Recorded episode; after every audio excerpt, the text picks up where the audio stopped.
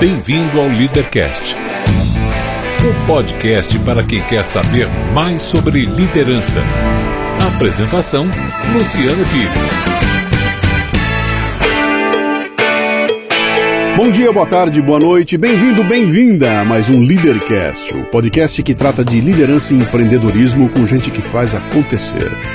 Este não é um programa de entrevistas, não tem perguntas programadas e nem roteiro definido. É um bate-papo informal, com gente que faz acontecer, que vai para lugares onde nem eu nem meu convidado imaginamos. O Leadercast é lançado por temporadas, às quais os assinantes da Confraria Café Brasil têm livre acesso. Os não assinantes receberão a primeira parte dos programas de forma gratuita semanalmente. Saiba mais acessando www.portalcafebrasil.com.br. Hoje recebo Janaína Pascoal, advogada e professora que um dia decidiu assumir o protagonismo e foi o motor por trás do processo que culminou no impeachment de Dilma Rousseff. Ame-a ou deteste-a, você não pode deixar de admirar a obstinação com que ela seguiu seu propósito e, a despeito dos que a chamaram de louca, atingiu seu objetivo. Muito bem, mais um Leadercast como é que eu vou falar do programa de hoje, hein, cara? Eu não sei direito, mas é, é uma coisa interessante, é, é, é, o seguinte. Sabe quando você vê a história do seu país acontecer e vê alguns personagens que você sabe que daqui a muito tempo, quando for publicado um livro de história que analisar a história do Brasil, esse personagem vai estar tá lá, vai ser citado ali pelo trabalho que fez. E essas coisas normalmente ficam muito distantes da gente, né? Eu estou acostumado a ver isso num, num livro de história e de repente essas pessoas estão por aí e a gente consegue estar diante delas como hoje, né? Então, tem três perguntas aqui que são as fundamentais do programa e as mais difíceis, preste atenção. Né? Quero saber seu nome, sua idade e o que, é que você faz. Bom, meu nome é Janaína Conceição Pascoal, uhum. 42 anos. É, profissionalmente, eu sou advogada e sou professora de Direito Penal no Lago São Francisco. Uhum. E eu faço muitas outras coisas, né? Você é, você é aquela Janaína? A Janaína, a, a mulher do impeachment. A é, a mulher do impeachment, conforme o povo então, me conhece. Eu vou fazer a pergunta que todo brasileiro gostaria de fazer e agora eu tô, tô assumindo o papel dele lá. Janaína, você é louca? Então, seu ponto de vista clínico, com certeza não, porque eu até já, já perguntei para os especialistas, mas seu ponto de vista figurativo, eu acredito que sim, porque uhum. para enfrentar tudo que eu enfrentei, só sendo muito louca, uhum. entendeu? Tá bom, Mas do ponto de vista clínico, eu me certifiquei que não, pelo menos por enquanto. Vamos, vamos explorar um pouco mais isso aqui, né? Uh, você sabe que o programa do Leadercast é um programa sobre liderança e empreendedorismo. Eu convidei você aqui por uma razão muito especial, porque para mim, se, se alguém me perguntar hoje, aqui, nesse momento no Brasil, quem é que você usa como exemplo de alguém que fixa um propósito, vai e faz acontecer? É Janaína Pascoal. Hoje, esse é o nome, né? E por uma grande sorte, eu sou amigo do Flávio Morgenstern, que também é teu amigo, você teve com o programa dele. Eu falei, Flávio, me bota em contato com ela. E eu trouxe você aqui. Não é para discutir política, não é para falar de impeachment, nós vamos até tocar um pouco nesse assunto, mas eu quero explorar esse processo, a cabeça da Janaína, como é que uhum. essa coisa funciona, né? E para isso eu tenho que voltar um pouco lá atrás, para saber um pouquinho de você. Tá. Você nasceu em onde? São Paulo? Eu nasci no Tatuapé, uhum. em São Paulo. É, escola pública até a oitava série. Uhum. Depois o colegial fui fiz escola privada até para poder preparar mais assim mais forte né uma preparação mais forte para tentar entrar na USP uhum.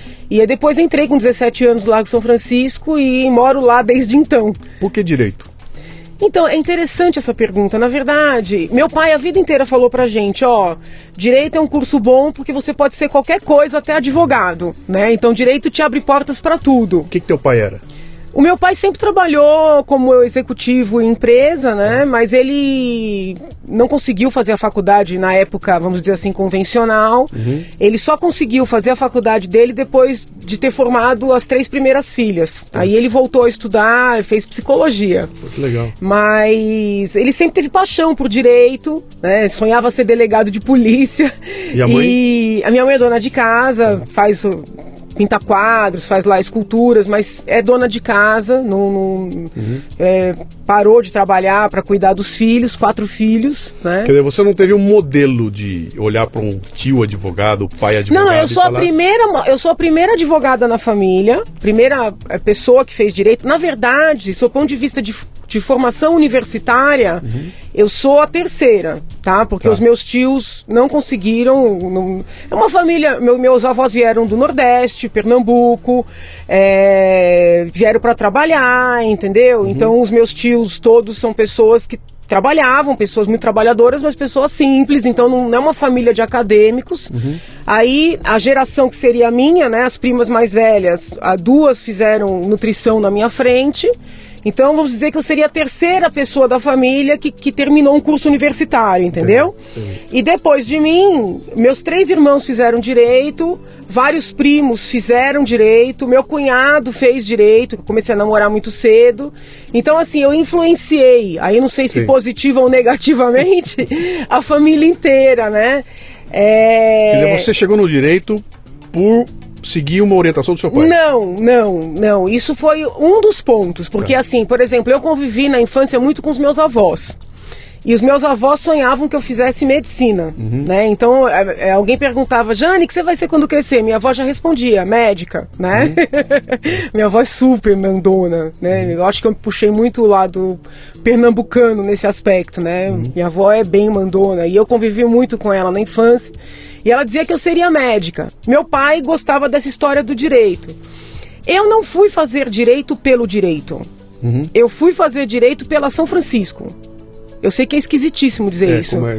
eu queria estudar lá. Ah, você queria estudar na São é, Francisco? Eu é. queria estudar lá. Se entendeu? não fosse direito, se fosse administração de empresas, estava valendo? Sei, eu não sei te explicar, uhum. entendeu? Você fala, Janaína, você sonhou ser professora? Não. Muito uhum. embora eu seja professora desde sempre. Durante a faculdade inteira eu dei aula de inglês, eu dava aulinha para as minhas irmãs. Então, uhum. assim, mas eu nunca sonhei ser professora, nem nunca sonhei ser advogada, uhum. entendeu? É, eu queria fazer lá com São Francisco. Sim. Porque eu achava o seguinte, que as pessoas que de alguma maneira foram importantes para o país saíram de lá.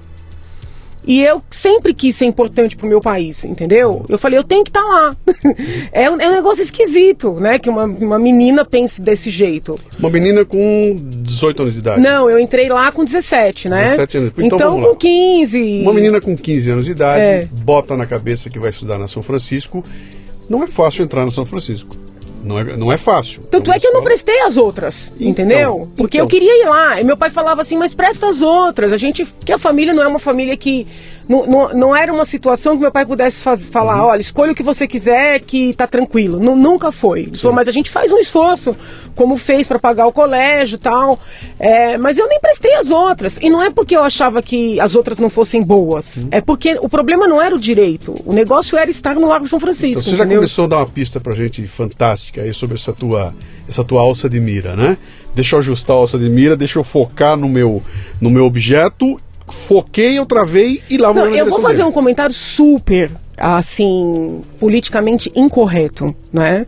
Mas se há alguma coisa que eu foquei a primeira vez, a primeira coisa que eu foquei na vida, uhum. quando eu tinha 10 anos de idade, uma amiga do terceiro ano do primário me convidou para o aniversário dela. Uhum.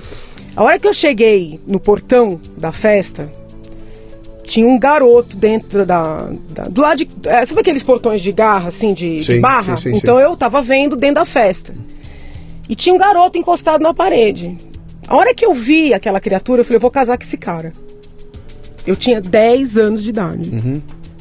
É meu Bom, marido até eu, hoje. Eu não, eu não preciso perguntar se é o seu marido ou não, porque é, pelo eu falei jeito... assim, eu vou casar, é? entendeu? Eu nunca vi um olho tão lindo, um olhar tão lindo, tudo lindo, entendeu? Uhum. Eu falei, vou casar com esse cara. Eu brinco com ele, que o pessoal fala, nossa, você conquista tantas coisas, né? Realmente, eu, eu agradeço a Deus, porque são muitas conquistas mesmo. Eu tô começando a ficar com medo de você. Mas a primeira conquista mesmo, que eu reconheço como, foi, foi, uhum.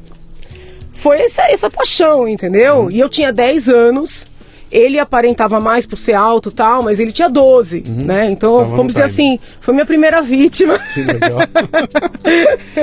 que legal. É, é, é, suas irmãs são iguais a você? Na personalidade? É, nesse, nesse vou para cima com um trator. Não, e... são, são, são muito sérias, trabalham, trabalham também de uhum. maneira dedicada. Mas não tem, é... essa, não tem essa, essa, essa, esse ímpeto Eu seu. sou um tipo estranho, reconheço, uhum. entendeu? Eu reconheço, assim. Como é que você explica isso? Sair de um mesmo ambiente, a mesma família, mesma região, três. A diferença de idade de você para elas é muito grande? Eu tenho 42, a segunda tem 40, a terceira 38 e o caçula Pertinho. tem 31. Pertinho. Quer dizer, esse grupo está na mesma, no mesmo ambiente, formado pela, com a mesma cultura, Aham. e uma sai um espoleta espevitada Uhum. e as outras não saem, saem diferentes. Quer dizer, não é o contexto que faz isso. Se fosse o contexto, seria todo mundo igual, né? Bom, eu alguma acredito coisa. no espírito, né? É. Eu sou muito espiritualista, assim, eu acredito no espírito, eu acredito é, em programação espiritual, Uhum. entendeu? Eu acredito nessas coisas. Então eu acho que nós não somos só meio, né? Nós Uhum. somos. Tem, tem o biológico, tem o sociológico, Sim. tem o espiritual. Eu Acho que essas coisas ditam muito. E, você- e conforme você engatilha isso, você consegue estabelecer um caminho. Mas vamos lá, você resolve entrar e entra na São Francisco. Aham. Cá estou na São Francisco, cursando direito. E você tomou contato com aquele mundo e, e quando olhou para aquilo foi paixão ou você se demorou para se convencer de que o direito era a tua praia? Então, não é o direito. Ah, é... continuava depois Então, por exemplo, eu, eu. Se me perguntar, eu nunca fui numa peruada. Você já ouviu falar na peruada? Já, é uma já. festa tradicional Sim, na sim, faculdade. Meus alunos se matam de rir quando eu digo pra eles que eu nunca. Eles acham que é mentira. Uhum. Mas eu nunca fui numa peruada, entendeu? Eu não tenho, assim, lembrança de festas. Eu gostava de estar ali, entendeu? Uhum. Então, às vezes, dava o horário do intervalo, ou a- eu ficava dentro da biblioteca sentada lendo. Ou eu adorava ficar sentada do lado do túmulo de Júlio Frank, por exemplo. Tem um, um túmulo ali no meio da faculdade. Sim. Então eu gostava de estar ali, né? Aí eu fui do 11 de agosto, fui diretora do 11. Você perguntar, mas você não estudava o direito? Estudava, porque eu sempre fui estudiosa, Sim. entendeu? Então é, mas assim você fala assim, não, eu era apaixonada por tudo ali, sabe? Era apaixonada pelos livros, pelos professores, pelas aulas, pelo prédio, né? Já, já- já É, fez toda a diferença. É. Já, já fez. a- Porque alguém que vai para um lugar como esse, para uma escola como uma escola fácil, Aham. e não gosta daquilo, tem um problema quase que insolúvel. No teu caso, acaba Eu sendo natural. adorava. Aí eu entrei para no, se- na segunda da- no segundo ano da faculdade, eu já era diretora do 11. Na verdade, eu comecei a trabalhar no 11 de agosto já no primeiro ano da faculdade. Uhum. No segundo ano, eu era oficialmente diretora do 11. Tá, do centro acadêmico, Do Centro Acadêmico 11 de agosto. que é um centro importante no Brasil e que te expõe para os primeiros. uh, um ambiente político. Sim, e aí eu- você a começa- gente virava à noite discutindo, porque como eu não perdi aula, era um- o nosso grupo do 11 era um grupo interessante, a gente era estudioso. Uhum. Né? Hoje eu falo para o pessoal, eu falo, pô, vocês estão muito largados, eles acham que ser do 11 é só ser do 11, não é. Uhum. E a gente não perdia aula, então a gente virava à madrugada. A, pa- a- a política era na madrugada, era no fim de semana, entendeu? Era fora do horário de aula. Quando que era isso? Que época que era?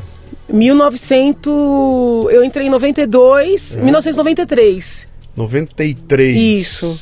É, tava saindo de um período altamente turbulento ali, que o é, Collor tinha então, caído, né? eu fui uma das. na- lá na São Francisco, eu fui uma das organizadoras do Fora Collor. Né? Eu fui uma das Você já organizadoras. começou com essa tua, essa tua, essa tua habilidade para derrubar presidente lá no Collor. Eu fui, eu fui, eu fui pra Paulista, eu chamei o povo pra sala do estudante, eu Sim. fiz discurso. Sim. Uhum. Já lá, entendeu? E, e. Então, aí em 93 fui oficialmente diretora.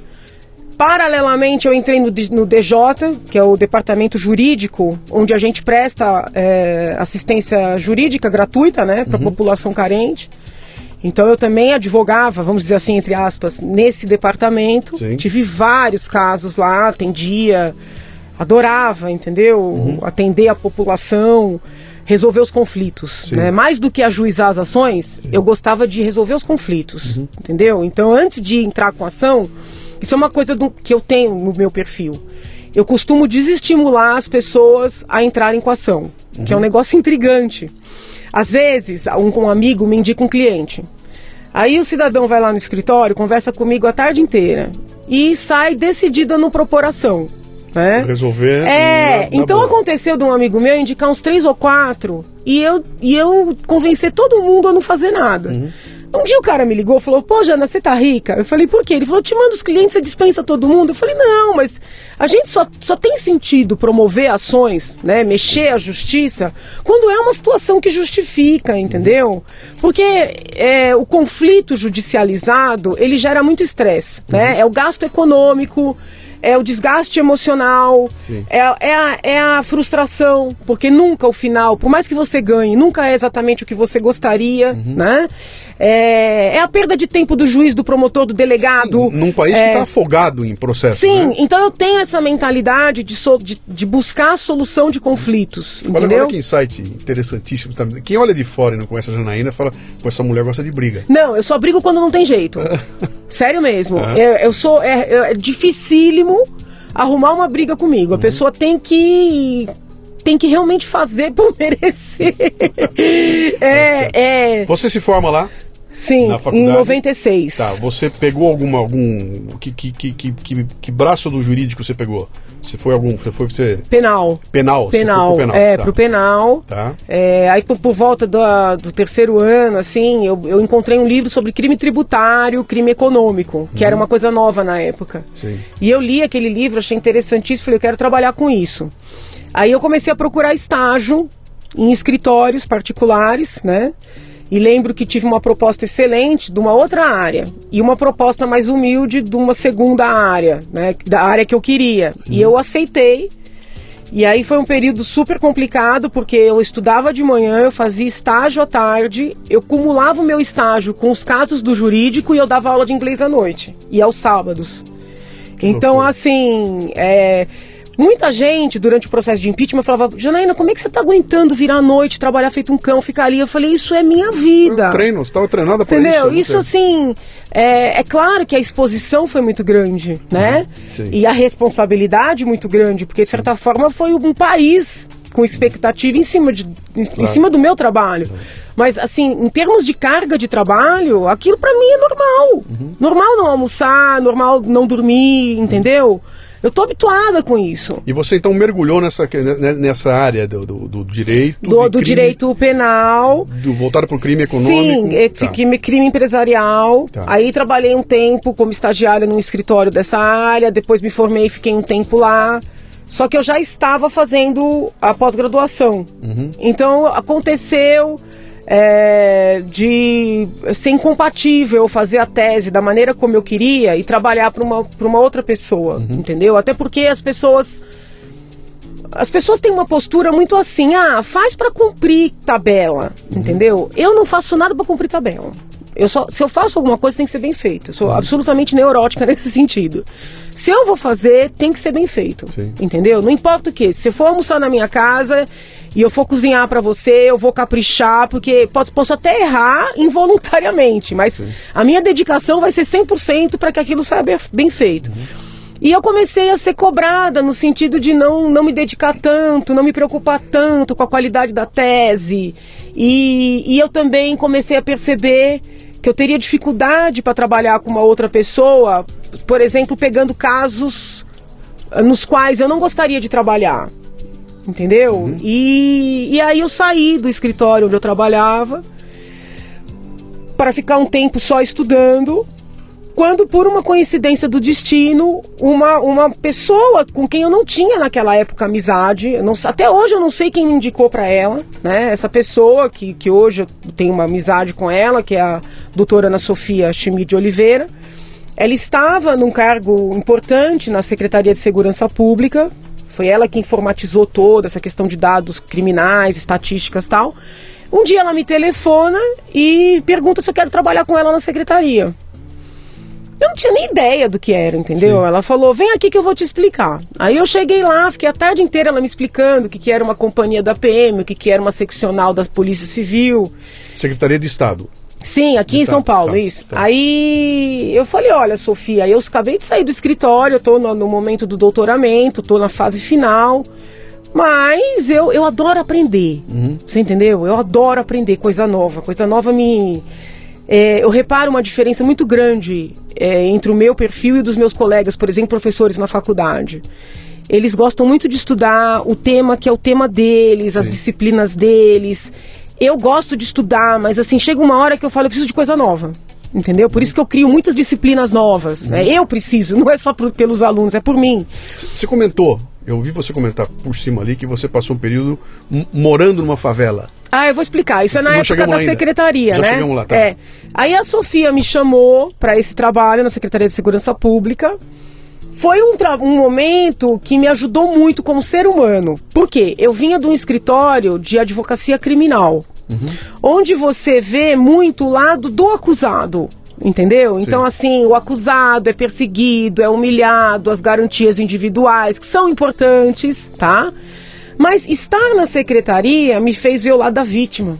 Uhum. Entendeu? O lado da vítima, a pessoa que é morta, a pessoa que é estuprada, a pessoa que é roubada, é a pessoa que não consegue ver quem, quem estuprou a filha ser punido, entendeu? A uhum. pessoa que de repente é humilhada por uma autoridade, ela vai denunciar e aí arma um processo contra ela. Então eu, eu vi um outro lado, né? Então eu convivi muito com a polícia, entendeu? Eu, eu ia para esse negócio da favela que eu comentei foi o seguinte: a, a doutora Ana Sofia criou um programa que foi, a gente, foi um período muito complicado em termos de, de, de números criminais São Paulo atravessava. E ela criou um programa que foi o seguinte: a Polícia Militar tomou quatro favelas, tá? Fez prisões de pessoas significativas nessas, nessas comunidades, nessas favelas. E aí, num segundo momento, entraram os equipamentos sociais do Estado, tá? Uhum. Então entraram, entrou a Polícia Civil para tirar a documentação, por exemplo. Eu cheguei a entregar RG para homem de 50 anos que nunca tinha tido um documento. Uhum. Entendeu? Eu chorei quando isso aconteceu. Chorava o cara, chorava eu, entendeu? Você não tem ideia do que é uma pessoa que não tem identidade receber uma identidade. Uhum. É, a, gente, a gente que tem identidade não consegue imaginar. Não dá para não, né? não dá para se colocar no lugar. E aí, então foi isso. Aí o pessoal da educação entrou, nós construímos quadra nas favelas e, a, e havia várias atividades diárias, entendeu? Uhum. A ideia era o seguinte: ó, a gente está por um lado prendendo, por outro lado é, é, profissionalizando. O estado, o estado ocupando o isso. espaço Infelizmente foi um programa que durou um ano e pouco, entendeu? É, essa coisa de governo muda o secretário, muda a equipe, não tem sequência, mas o período que nós ficamos lá, uhum. o meu trabalho, em grande medida, tirando as, as comissões que eu presidia, tá? Que aí tinha, eu tinha que estar na secretaria. o meu trabalho era estar na favela. Uhum. Então eu punha meu taezinho, meu, meu tubinho preto, que eu, eu tenho muito vestido preto, meu sapatinho, né? Passa, pegava uma viatura da PM e ia pra favela, entendeu? E aí passava o dia inteiro conversando com o povo, vendo se as coisas estavam funcionando, né? Porque tinha tratamento de saúde. Então, e como essa, esse grande trabalho eh, de, de coordenação de todas as secretarias estava concentrado na Secretaria de Segurança Pública uhum. e a Sofia que era minha chefe direta, ela, ela tinha que ficar na secretaria, eu era o braço dela dentro da comunidade, sim, entendeu? Sim. Então, assim, eu aprendi muito ali. Quem era entendeu? o governador? Então, eu acho que foi, eu não, não, tenho certeza absoluta, mas eu acho que foi a, o período que o Covas adoeceu Sim. e o Geraldo Alckmin assumiu. Tá. É, eu acho que não tinha sido Geraldo Alckmin eleito. Tá, tá? Eu, eu tava nesse momento de, de transição. transição tá. Isso, de transição. Tá. E então foi um período muito interessante. Meu contato era exclusivamente com a Ana Sofia, porque tem gente que levantou isso para dizer que eu tinha tido cargo do PSDB. Uhum. Né? Ah, tá vendo? Ela teve cargo do PSDB. Isso não é cargo do PSDB. Isso é um convite que eu recebi técnico, uhum. entendeu? De, tra de trabalho técnico, não tem nada a ver com o PSDB, uhum. né? E, e, eu aprendi muito nisso aí. Então a gente fez trabalho, por exemplo, teve toda uma reestruturação da, da, carreira da PM. Eu presidi essa comissão.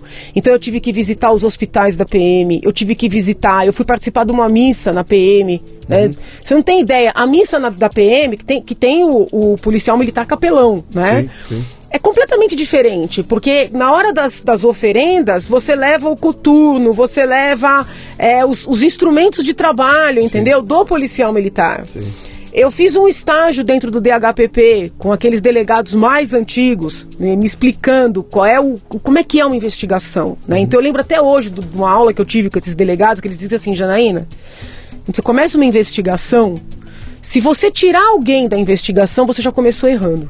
Né? Se você disser, não, olha, o Luciano é um cara legal, poxa, esse cara aí jamais, ele não é suspeito. Você já começou errando, Sim. entendeu? Uma investigação, ela tem que estar aberta, né? Aí eu fui conhecer o pessoal da polícia científica, o, o, o, por exemplo, dentro da faculdade, eu sou uma das poucas professoras que valoriza a criminalística, uhum. a perícia, levantamento de local do crime. Da onde é que eu trago isso? Primeiro, do meu trabalho na Secretaria de Segurança, de Segurança Pública. Segundo, do fato de eu ter tido uma aula com um professor já falecido, o professor Zazuela, que foi um dos grandes é, é, criminalísticos do Brasil, que dava uma aula de pós na sexta-feira à noite. A gente ficava até às 11 da noite com ele, estudando perícia, levantamento do local do crime. Então, assim, o que eu posso te falar do meu perfil é que é um perfil muito multidisciplinar. Uhum. Né? Que nem sempre é valorizado, muito embora eu acho, eu acho que é importante você ter deixa, esse... deixa eu aproveitar uma essa, essa dica que você está me dando aí para te passar um, um insight meu também, né? A, a, minha, a minha, o meu contato com a polícia e tudo mais é, é como cidadão. Uhum. Né? Olho de longe, não tenho parente, não conhecia nada daquilo lá. E eu tive a chance de fazer palestras algumas vezes na academia do Barro Branco. Uhum. E ali ter contato direto com eles. Então eu fui recebido, entrei, almocei com eles, estive lá dentro, conversei com os caras, é, bati um papo grande com os caras que estavam me assistindo ali, que eram, eram aquilo é como uma pós-graduação da polícia lá. E o contato com essa turma muda totalmente tua perspectiva do que, que é ser polícia, né? Do que, que é ser um policial que não passa de um brasileiro igual a mim, igual a você, que está com uma farda e tem que cumprir uma função. É, o, que, o, que, o que ocorre é o seguinte: sociedade. eu costumo falar para os meus alunos que toda profissão tem sua dor. Uhum. Toda profissão tem sua dor. Às, às vezes eu estou na situação de advogada e fico chateada que o juiz faça determinada coisa. O que, que eu paro e penso? Eu me coloco na situação do juiz, entendeu? Então você tem que entender que toda profissão tem sua dor. E que toda vez que você pega um determinado crime praticado por um membro de uma instituição e você generaliza sim, aquele crime, sim. você está errando. Sim. Entendeu? E o que eu sinto que ocorre com relação à polícia, com relação às Forças Armadas, com relação até aos advogados que tem, hum. existem muitas críticas, é uma generalização de situações que são graves, sim. que devem ser punidas, sim. mas que não são da instituição, entendeu? Sim, Daí aí começa, por exemplo, minha primeira diferença com o PT e com a mentalidade petista, né, com o petismo. Uhum. Porque eles têm uma, uma mentalidade generalizadora, né, generalizante, sei lá qual é o termo mais Quem adequado. Quem não está comigo é contra mim. Sim, e, e, assim, de demonização de instituições. Uhum. Né? Então, por exemplo, nessa, nessa época de secretaria, que a gente teve uma comissão para a redução da letalidade nas ações policiais. A ideia era que os policiais morressem menos e matassem menos. Né? Ou seja, a, a, atuações mais seguras para todas as partes, né? Porque quando uma operação policial é bem sucedida, quando, quando ela acaba em prisões, Sim. né? Não quando ela acaba em morte ou, ou ferimentos. E eu convivi com um cidadão, Paulo Mesquita, que já faleceu. Foi Paulo Mesquita que criou, por exemplo, o Disque Denúncia, uhum. tá? Em São Paulo. Ele que idealizou, ele que, que, que operacionalizou. Aí o Paulo foi vítima de uma leucemia, assim, daquelas trucidantes. E por que, que eu acho o Paulo um cara interessante? Porque ele era uma, um estudioso da matéria de segurança pública, que eu acho que isso é importante, um, um grande pesquisador, um defensor dos direitos fundamentais, uhum. mas que não setorizava direitos fundamentais. Entendeu? Sim. Ele, ele via direitos fundamentais como sendo do ser humano, que é como eu vejo também. Sim. O ser humano polícia, o ser humano vítima, o ser humano preso, culpado ou inocente, uhum. entendeu? O ser humano juiz. Então, Paulo foi uma pessoa que me, me, me ensinou muito, uhum. entendeu? Porque hoje, quando você fala que a pessoa, as pessoas se apresentam como especialistas em segurança pública, na verdade, elas não são. Elas são especialistas em violência policial. É outra coisa. Sim, sim, né? Sim. Elas estão preocupadas única e exclusivamente com a violência policial. Uhum. Como se esta violência fosse a única presente. E ela não é. Então, eu me preocupo com violência policial, claro, mas eu me preocupo com a violência também não policial. Claro. Entendeu? E o Paulo, ele era assim, entendeu? Então, o convívio com o Paulo fez com que eu aprendesse muito, como também o convívio com a Sofia. É legal, você está dando uns insights bem interessantes, que é esse de você olhar o problema pelo todos os lados dele. Né? Eu não posso chegar na Janaína agora e falar, Janaína, você é uma coxinha. Você vai sentar na minha frente aqui vai me dar uma aula de vida em favela que um coxinha nem sabe onde fica isso, né? E você teve lá dentro, não só assistindo, como participando. Não, e é muito interessante dia -dia. como tem lideranças dentro dessas sim, comunidades, sim, sim. muitas lideranças cê, cê femininas, sabe, né? Você sabe que tem um estudo no Rio de Janeiro que eu preciso encontrar ainda, que é um estudo da, da, de uma professora, acho que da Getúlio Vargas, que ela fez um estudo fabuloso sobre liderança do ponto de vista das quadrilhas de traficantes que tem um processo de sucessão de liderança nas quadrilhas, Uhum. que ela falou, cara, isso é um processo que se eu conseguisse reproduzir dentro de uma empresa, eu teria uma fábrica de líderes lá, né? E eles conseguem fazer isso na, na- nesse ambiente da favela e você consegue ir lá e aprender. Um tipo de coisa que não passar pela cabeça, né? Como assim? cara? E a professora vem e mostra, eu preciso achar esse trabalho aí que é, que é fabuloso, né? É, mas uma coisa, por exemplo, que eu, dis, que eu desmistifiquei ou desmitifiquei nesse trabalho foi o seguinte, de que o traficante é bonzinho, né? O traficante não é bonzinho. O traficante vitima aquela população carente. Você tem uma ideia? A gente construiu a quadra e estava tendo uma determinada atividade e uma senhora que, que tinha uma casa um pouco mais confortável do que as demais, ela serviu água pra gente. No dia seguinte, destruir a casa dela. Porque ela serviu água. servido água. Porque ela estava ajudando o Estado, entendeu? Então, essa história do traficante bonzinho, do traficante que ajuda a população, isso é uma grande falácia. Essas pessoas são reféns. né? São trabalhadores que estão ali, né, de, uma- de alguma maneira, abandonados pelo Estado, reféns do crime. Né? Então, assim, eu não tenho essa visão romântica né, do, do traficante que é legal, que ocupa o lugar do Estado. Sim. Ocupa no mau sentido, entendeu? Não é porque ocupa para ajudar, ocupa para para submeter. Vamos lá. Você então vai chegar na tua própria empresa. Como é que, como é que, como é que, como é que, como é que é a sequência da tua, da tua vida? Do escritório, você diz? seu escritório. Então, aí eu saí, fui, fui para a Secretaria de Segurança Pública. Aí o meu orientador, que era o professor Miguel Reale Júnior, foi chamado para ser ministro da Justiça. Tá. Eu estava dando aula na FMU, tocou meu, meu telefone, era o professor Miguel. Aí, naquela época, eu, eu tinha muito medo dele. Ainda tenho, né? Mas assim, eu tinha mais, porque ele era muito mais bravo do que ele é agora. Aham. E ele não dava espaço para você falar. Janaína, acabei de ser convidado para ser ministro. Quero saber se você vai comigo. Eu fiquei tão assim. Eu falei, vou. Porque não dava pra dizer não pra ele. Ele era, ele era muito bravo. Até falei pra esposa dele que, que ao, ao longo do tempo, ela é a terceira esposa. E eu acho que ela fez com que ele ficasse uma pessoa mais doce.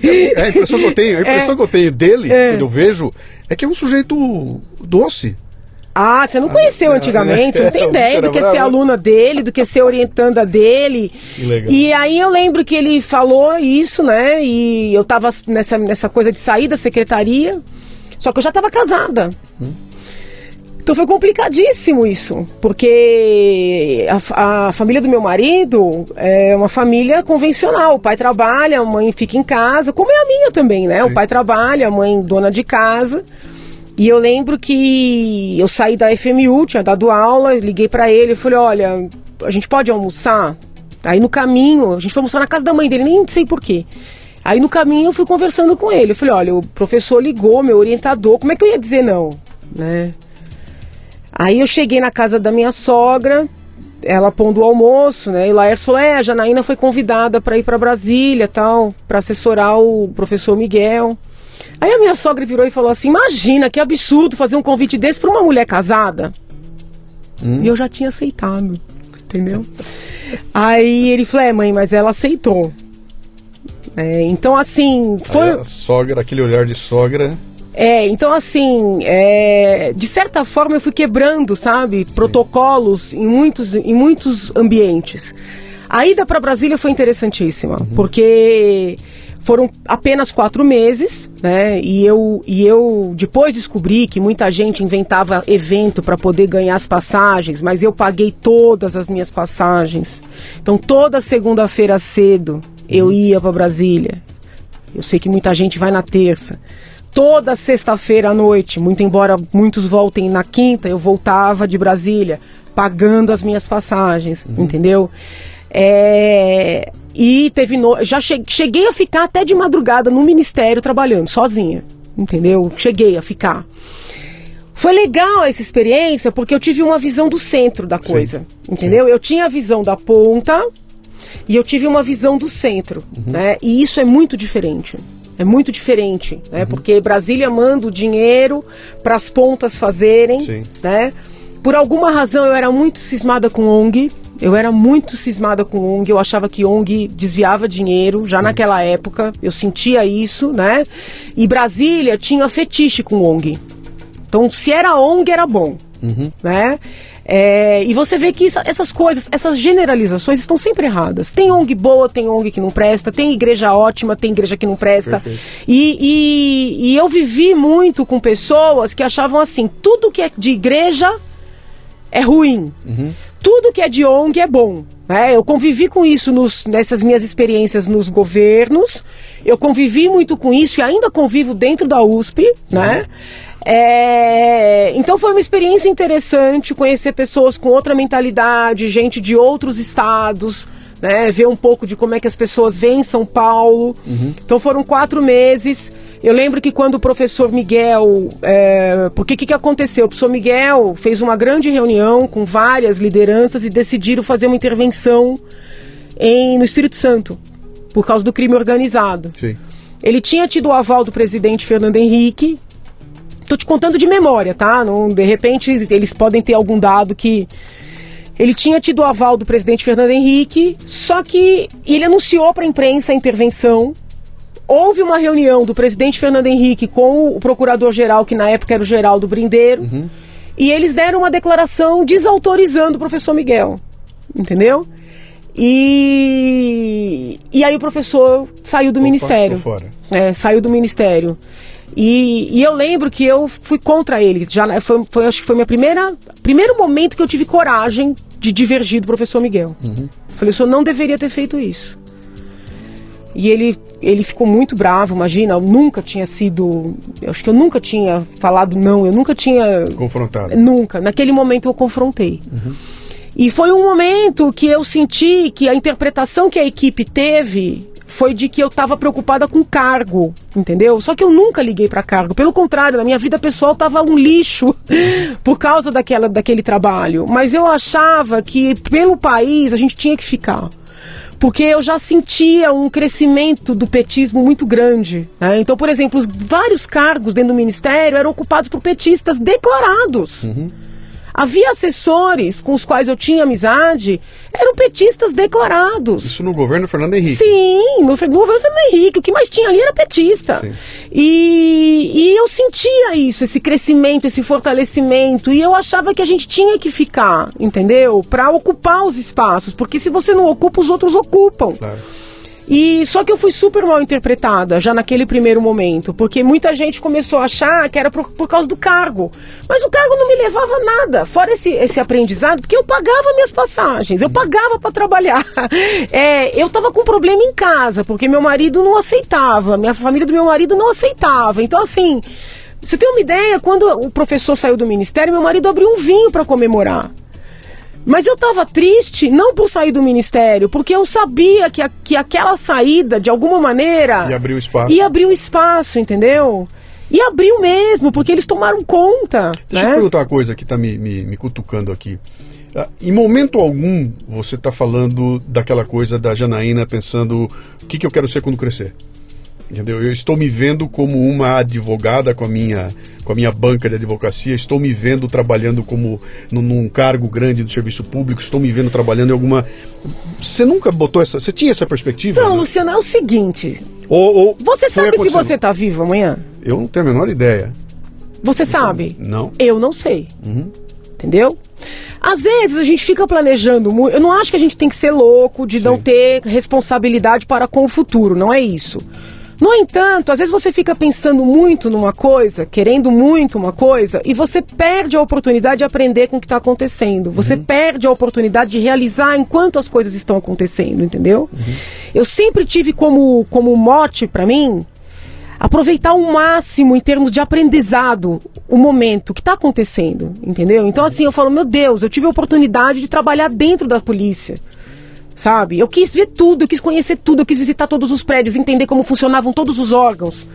As pessoas às vezes achavam que eu tava que eu era tão engraçado isso. Houve várias passagens que as pessoas achavam que eu era espiã Do, dos chefes. Do internal affairs. Porque eu, eu ia em todos os setores e perguntava tudo, como funciona, o que, que você faz, o que, que fulano faz.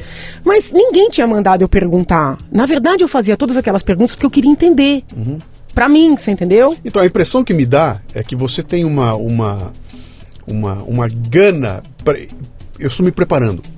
Eu estou aprendendo e estou me preparando. Lógico, me prepa- você- a gente não sabe o que Pois vem é, me na preparando sequência. para o quê? Pra o que Deus decidir. O... Teve uma passagem no ministério que eu lembro, eu até, até precisaria um dia conversar com o Eduardo Reale. Eduardo Reale é sobrinho do professor Miguel Reale. Sim. Que hoje a gente está mais afastado, mas é uma pessoa que eu gosto muito, assim, sabe? É, E aí teve uma passagem que o Eduardo foi para Brasília, mas o Eduardo não tinha cargo nem nada, né? Ele chegou em Brasília, assim, no meio do nada. Eu falei, Oi, você veio visitar seu tio? É. Só agora, né? Mais madura, que eu... ele tinha ido para conversar comigo. Porque tava todo mundo reclamando de eu me meter no trabalho de todo mundo. Aí ele falava assim, Jana, não, sabe o que é? Vamos trocar uma ideia, vamos tomar um café, né? Porque você quer, né? Você quer que as coisas saiam. Porque assim, eu, eu tenho uma emergência nas coisas, entendeu? Sim. Uma emergência, né? Então, assim, se tem uma pilha ali de papel, eu falo, não, aquilo tá parado por quê? Só que às vezes a pessoa entende que eu tô dando uma ordem. Então começaram a reclamar pro ministro que ninguém aguentava a Janaína, entendeu? Janaína, eu entrevistei na mesma cadeira que você está sentado aí. Uhum. O Aquiles Priester. O Aquiles é baterista daquela banda do Angra, Uhum. baterista de um, um dos maiores bateristas do mundo hoje. Uma carreira gigantesca. Ele me contava a história. Ele trabalhou comigo na empresa que eu trabalhava, eu trouxe ele para trabalhar comigo.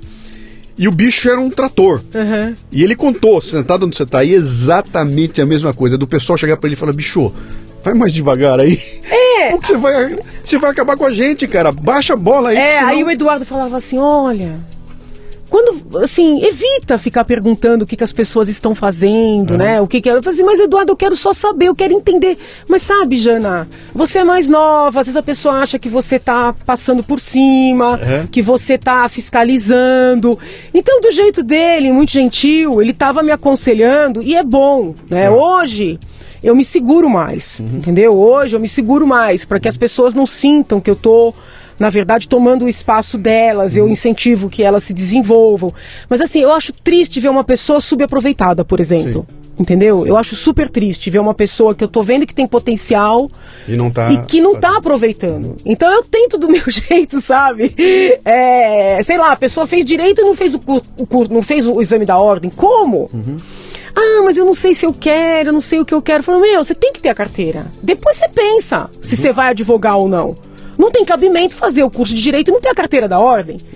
Entendeu? E aí eu tenho uma irmã super light, assim, no sentido de respeitar, né? Ela fala, Janaína, você tem que respeitar o outro no seu momento, né?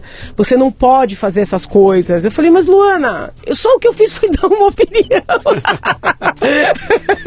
Ninguém pediu, né? Ninguém tinha Mas, pedido opinião e você foi lá deu uma opinião. Ninguém pediu, Sim, entendeu?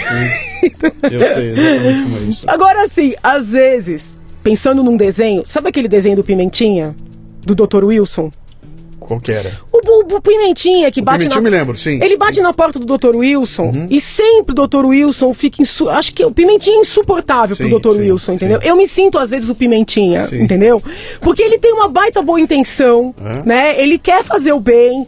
Só que a pessoa não aguenta mais. Uhum. Então, assim, tem situações que eu falo, pô, para, Janaína, pimentinha, entendeu? Porque é muito isso, é fazer as coisas acontecerem, é fazer as coisas girarem, entendeu? É ver saindo produto, né? Então, Você já nos deu aqui uma excelente eh, descrição de como é que foi esse teu, esse teu preparo. Quer dizer, quem é essa figura que um belo dia aparece na, no cenário nacional, a gente olha, uma advogada, e ninguém faz ideia dessa tua história. Quer dizer, de onde vem, o que é que tem ali.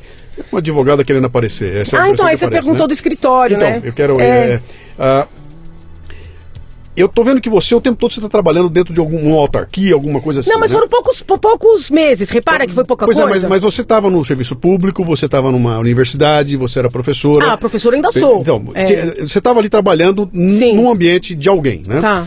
E de repente surge esse momento em que você olha e fala assim: acho que eu posso ter o meu próprio negócio. Então, o que que acontece? Eu saí daquele escritório, passei pela secretaria, passei pelo ministério por pequenos quatro meses, defendi a minha tese Uhum. de doutoramento. Isso. É, foi isso. Defendi minha tese em 2002, né? E aí aconteceu o seguinte: uma pessoa me ligou e falou: Janaína, tem um grande escritório empresarial. Eu não vou falar o nome porque eu não sei se falharia, seria algum problema, mas era assim, é top. Que eles querem desenvolver a área penal deles e querem que você desenvolva a área penal deles. E eles estão querendo conversar com você. Aí eu falei, ah, tudo bem, tinha acabado de chegar de Brasília, tinha feito doutorado e tal. Só que eu cheguei no. Eu tava entendendo que eu tava recebendo um convite. Mas aí eu cheguei no lugar, um mega escritório e tal, e na verdade era um processo seletivo. Aí então, aí a pessoa me atendeu como se eu tivesse mandado um currículo. Sim. Eu não entendi nada, para ser bem sincera, mas aí eu já tava lá. Aí eles falaram assim: olha, você vai ter que fazer o TOEFL, né, para mostrar o teu inglês, você vai ter que fazer entrevista com psicólogo, não sei o quê. Fiquei meio assim, né? Falei, bom, tinha entendido, estava sendo convidada já pro emprego. Eu falei, ah, eu adoro fazer prova. Adoro, adoro prova, adoro teste. Eu falei, ah, legal. Né? Quando terminou a bateria de teste, eles me entregaram um negócio desse, eu nem sei se eu tenho guardado. Análise do perfil psicológico, tudo que você possa imaginar. TOEFL, entrevista não sei com quem. Eu adorei aquilo, né? Eu tive um. Aí eles fizeram uma proposta, eu falei, ah, quer saber? Acho pouco. aí, eu liguei para um monte de gente que tava trabalhando assim, Jana, mas isso é uma mega de uma proposta, como é que você acha pouco? Aí eu sei lá quanto que eu pedi tantas vezes, aí eles ofereceram mais um tanto, entendeu? Uhum. Mas aí eu percebi que quando eu dizia que era pouco, o problema não era o dinheiro. Eu sabia, no fundo, e eu, e eu acabei conseguindo fazer essa reflexão, que se eu entrasse ali, eu ia demorar mais 10 anos fazendo o que os outros achavam que era importante eu fazer, entendeu? Entendi. Tendo que cuidar das causas que os outros acham que é importante cuidar. E de acordo com a, a moral deles, é, a linha deles. Então, por exemplo, a... houve um momento, que eu também não vou falar onde, que, que eu trabalhava para outras pessoas e entrou um caso de um político que tinha desviado muito dinheiro, entendeu? Enquanto os meus colegas pulavam de alegria, porque aquilo era um caso muito, muito importante para o escritório, Sim. eu estava me sentindo um lixo. Entendeu? Eu falei, eu não, quero, eu não quero ajudar esse cara. entendeu? Eu, eu, não quero. É, ele tem direito de defesa, ele tem direito de defesa, e eu sei que eu sou muito competente, e se eu pegar eu não posso trair, então eu vou fazer a melhor defesa, eu vou livrar a cara de um cara que eu quero que seja preso. Você tá me dando uma. É. Que. Ai, que... Então assim. Peraí, peraí, para, para. Para que você tá me dando um. Vai faltar programa aqui. Você tá tocando num ponto que é uma coisa fundamental, que é você olhar para aquele sujeito, você sabe que o cara é um tremendo de um advogado, que o cara uh, atingiu o ápice da, da, da, do que ele podia na carreira dele, e esse cara está defendendo um bandido que todo mundo sabe que é bandido. E esse cara vai até as últimas consequências para livrar a cara desse bandido. E esse cara é pago com o dinheiro do bandido. E a gente para pra pensar e fala: Meu, que, como é que a cabeça desse sujeito então, funciona? Então, mas é assim: vamos falar então. É, se você pega uma causa. Uhum. E é isso que você tem que fazer. É Sim. trabalhar até o último minuto para beneficiar o seu cliente. Esse é o papel do advogado. Mas o que você deixou Eu claro... jamais conseguiria aceitar uma causa uhum. e trair o cliente. Você, não tem nada mais parou... grave do que um advogado trair o seu cliente. Você antes Só que eu não causa... quero pegar qualquer sim, causa, sim. você entendeu? mas esse é o ponto que eu queria colocar. Eu não você... quero usar, Deus me perdoe, é, é, mas eu não quero usar a minha inteligência, uhum. o que eu aprendi é, e eu sei que isso, do ponto de vista do advogado, não é, um, não é considerado uma qualidade, tá? Uhum. Eu esse, sei. É, esse é o ponto que mas eu tô Mas eu só estou sendo sincera. Sim. Entendeu? Esse é, o ponto, é... Esse, esse é o ponto que eu estou falando. E... Nada te obriga a aceitar uma causa. Nada. É um Nada direito do advogado. Sim. Não. Agora, eu acho assim: se você aceitou, você tem que ser fiel ao seu cliente. Sim. Entendeu? Sim. Isso está no nosso código de ética. Uhum. né? Então, assim, quando me convidaram para integrar esse grande escritório com uma grande proposta, eu percebi que se eu entrasse ali, passados cinco anos, eu estaria novamente sentida, tendo que trabalhar em alguma coisa que eu não sinto que é justa, que eu não, não me move, uhum. entendeu? Acredito que se eu tivesse pego aquela proposta, até do ponto de vista financeiro, hoje estaria numa situação que não, não me falta nada, graças a Deus, mas uhum. assim, estaria numa situação muito. É, provavelmente seria sócia desse grande escritório, o status é um negócio enorme, porque Sim. é um ambiente né, que as pessoas mas eu não teria a minha liberdade, você entendeu? Minha liberdade não tem preço. Uhum. E, e é aí que entra toda a minha dificuldade com partidos. Né? Muitos partidos já me convidaram para eu me filiar. É, é, e eu sei que, a depender do tanto que eu queira trabalhar para o meu país, pelo nosso sistema, eu, talvez eu precisasse Sim, entrar, sim. entendeu? Mas eu tenho pavor de perder a minha liberdade. Eu tenho pavor de, de pensar uma coisa e ter que falar outra. Ou ter, você imagina a situação de eu ter que votar uma coisa que eu não acredito porque o partido mandou? Sim. Eu morro. Entendeu? Eu morro. É, não dá pra mim, entendeu? Então, quando a gente montou o escritório, eu e as minhas irmãs, por um período meu irmão também trabalhou conosco, depois ele saiu, foi para que nós pudéssemos ter liberdade. Foi naquele momento. Você então recusou Eu aquela recusei proposta. a proposta E vou montar meu próprio e negócio. aluguei um escritório pequeno, que é onde eu estou até hoje, Ok. tá? Num prédio antigo, um escritório pequeno. Onde nós trabalhamos naqueles casos que nós acreditamos que vale muito a pena colocar o nosso estudo, sabe, Uhum. a nossa pesquisa, o nosso, o nosso, a nossa energia, Tá. né? E, e eu canso, eu, assim, eu, meu Deus, eu não sei, eu não sei contar o tanto de caso que eu já recusei para ganhar muito dinheiro, entendeu? Muito dinheiro mas que não era uma coisa que me movia, você entendeu? Eu viro a noite trabalhando de graça em alguma coisa que me mova. Sim. Mas assim, o dinheiro. Desde pequena que meu pai me fala a seguinte frase, Janaína, dinheiro é importante, mas dinheiro tem que ser consequência do seu trabalho e tudo mais. Não faça do dinheiro seu Deus. Porque o dia que você fizer do dinheiro seu Deus, você está aniquilado, ainda que rica. Sim. Entendeu? Ainda mais sendo advogada. É Ainda mais isso, é e isso é uma coisa que que int- internalizou em mim de uma maneira, Uhum. né, que eu acho que hoje às vezes até meu pai se arrepende porque ele às vezes ele vê que eu tô perdendo oportunidades, né? E para um pai é complicado, entendeu? Uma coisa é a gente, outra coisa é um pai que Mas eu, eu sei exatamente o que está falando aí, eu sei o com, quanto vale você chegar em casa à noite, botar a cabeça no travesseiro e, e dormir. Eu, eu não sei se você consegue. Você É. pelo teu drive aí, não sei se consegue dormir, mas pessoas que conseguem dormir, É, não, mas chega em assim, casa e bota a cabeça no travesseiro, Então, cara, assim, para, eu, às vezes segui. tem casos assim, ah, eu, eu me envolvo muito com as causas, que é uma coisa ruim pro advogado, Sim. entendeu? Eu não sou assim, ah, deu seis horas da tarde ou sete horas da noite e acabou. O problema do cliente é meu, você entendeu? Eu, eu carrego aquilo, eu quero resolver. é, Então, assim, eu tenho que trabalhar por mim, você entendeu? Não dá pra trabalhar pros outros. Não tem jeito. Deixa, deixa eu chegar então agora naquele momento aqui. Agora, agora é o momento da. É a, é a curva da nossa entrevista aqui, né? O grande momento em que você. Eu tô, tô visualizando a cena assim. Você está no seu escritório, são 8 horas da noite, você ainda está no escritório lá quietinha, de repente você nota que na janela vem uma luz. Surge uma luz e uma voz diz pra você assim: Janaína, vá derrubar a Dilma. Ah,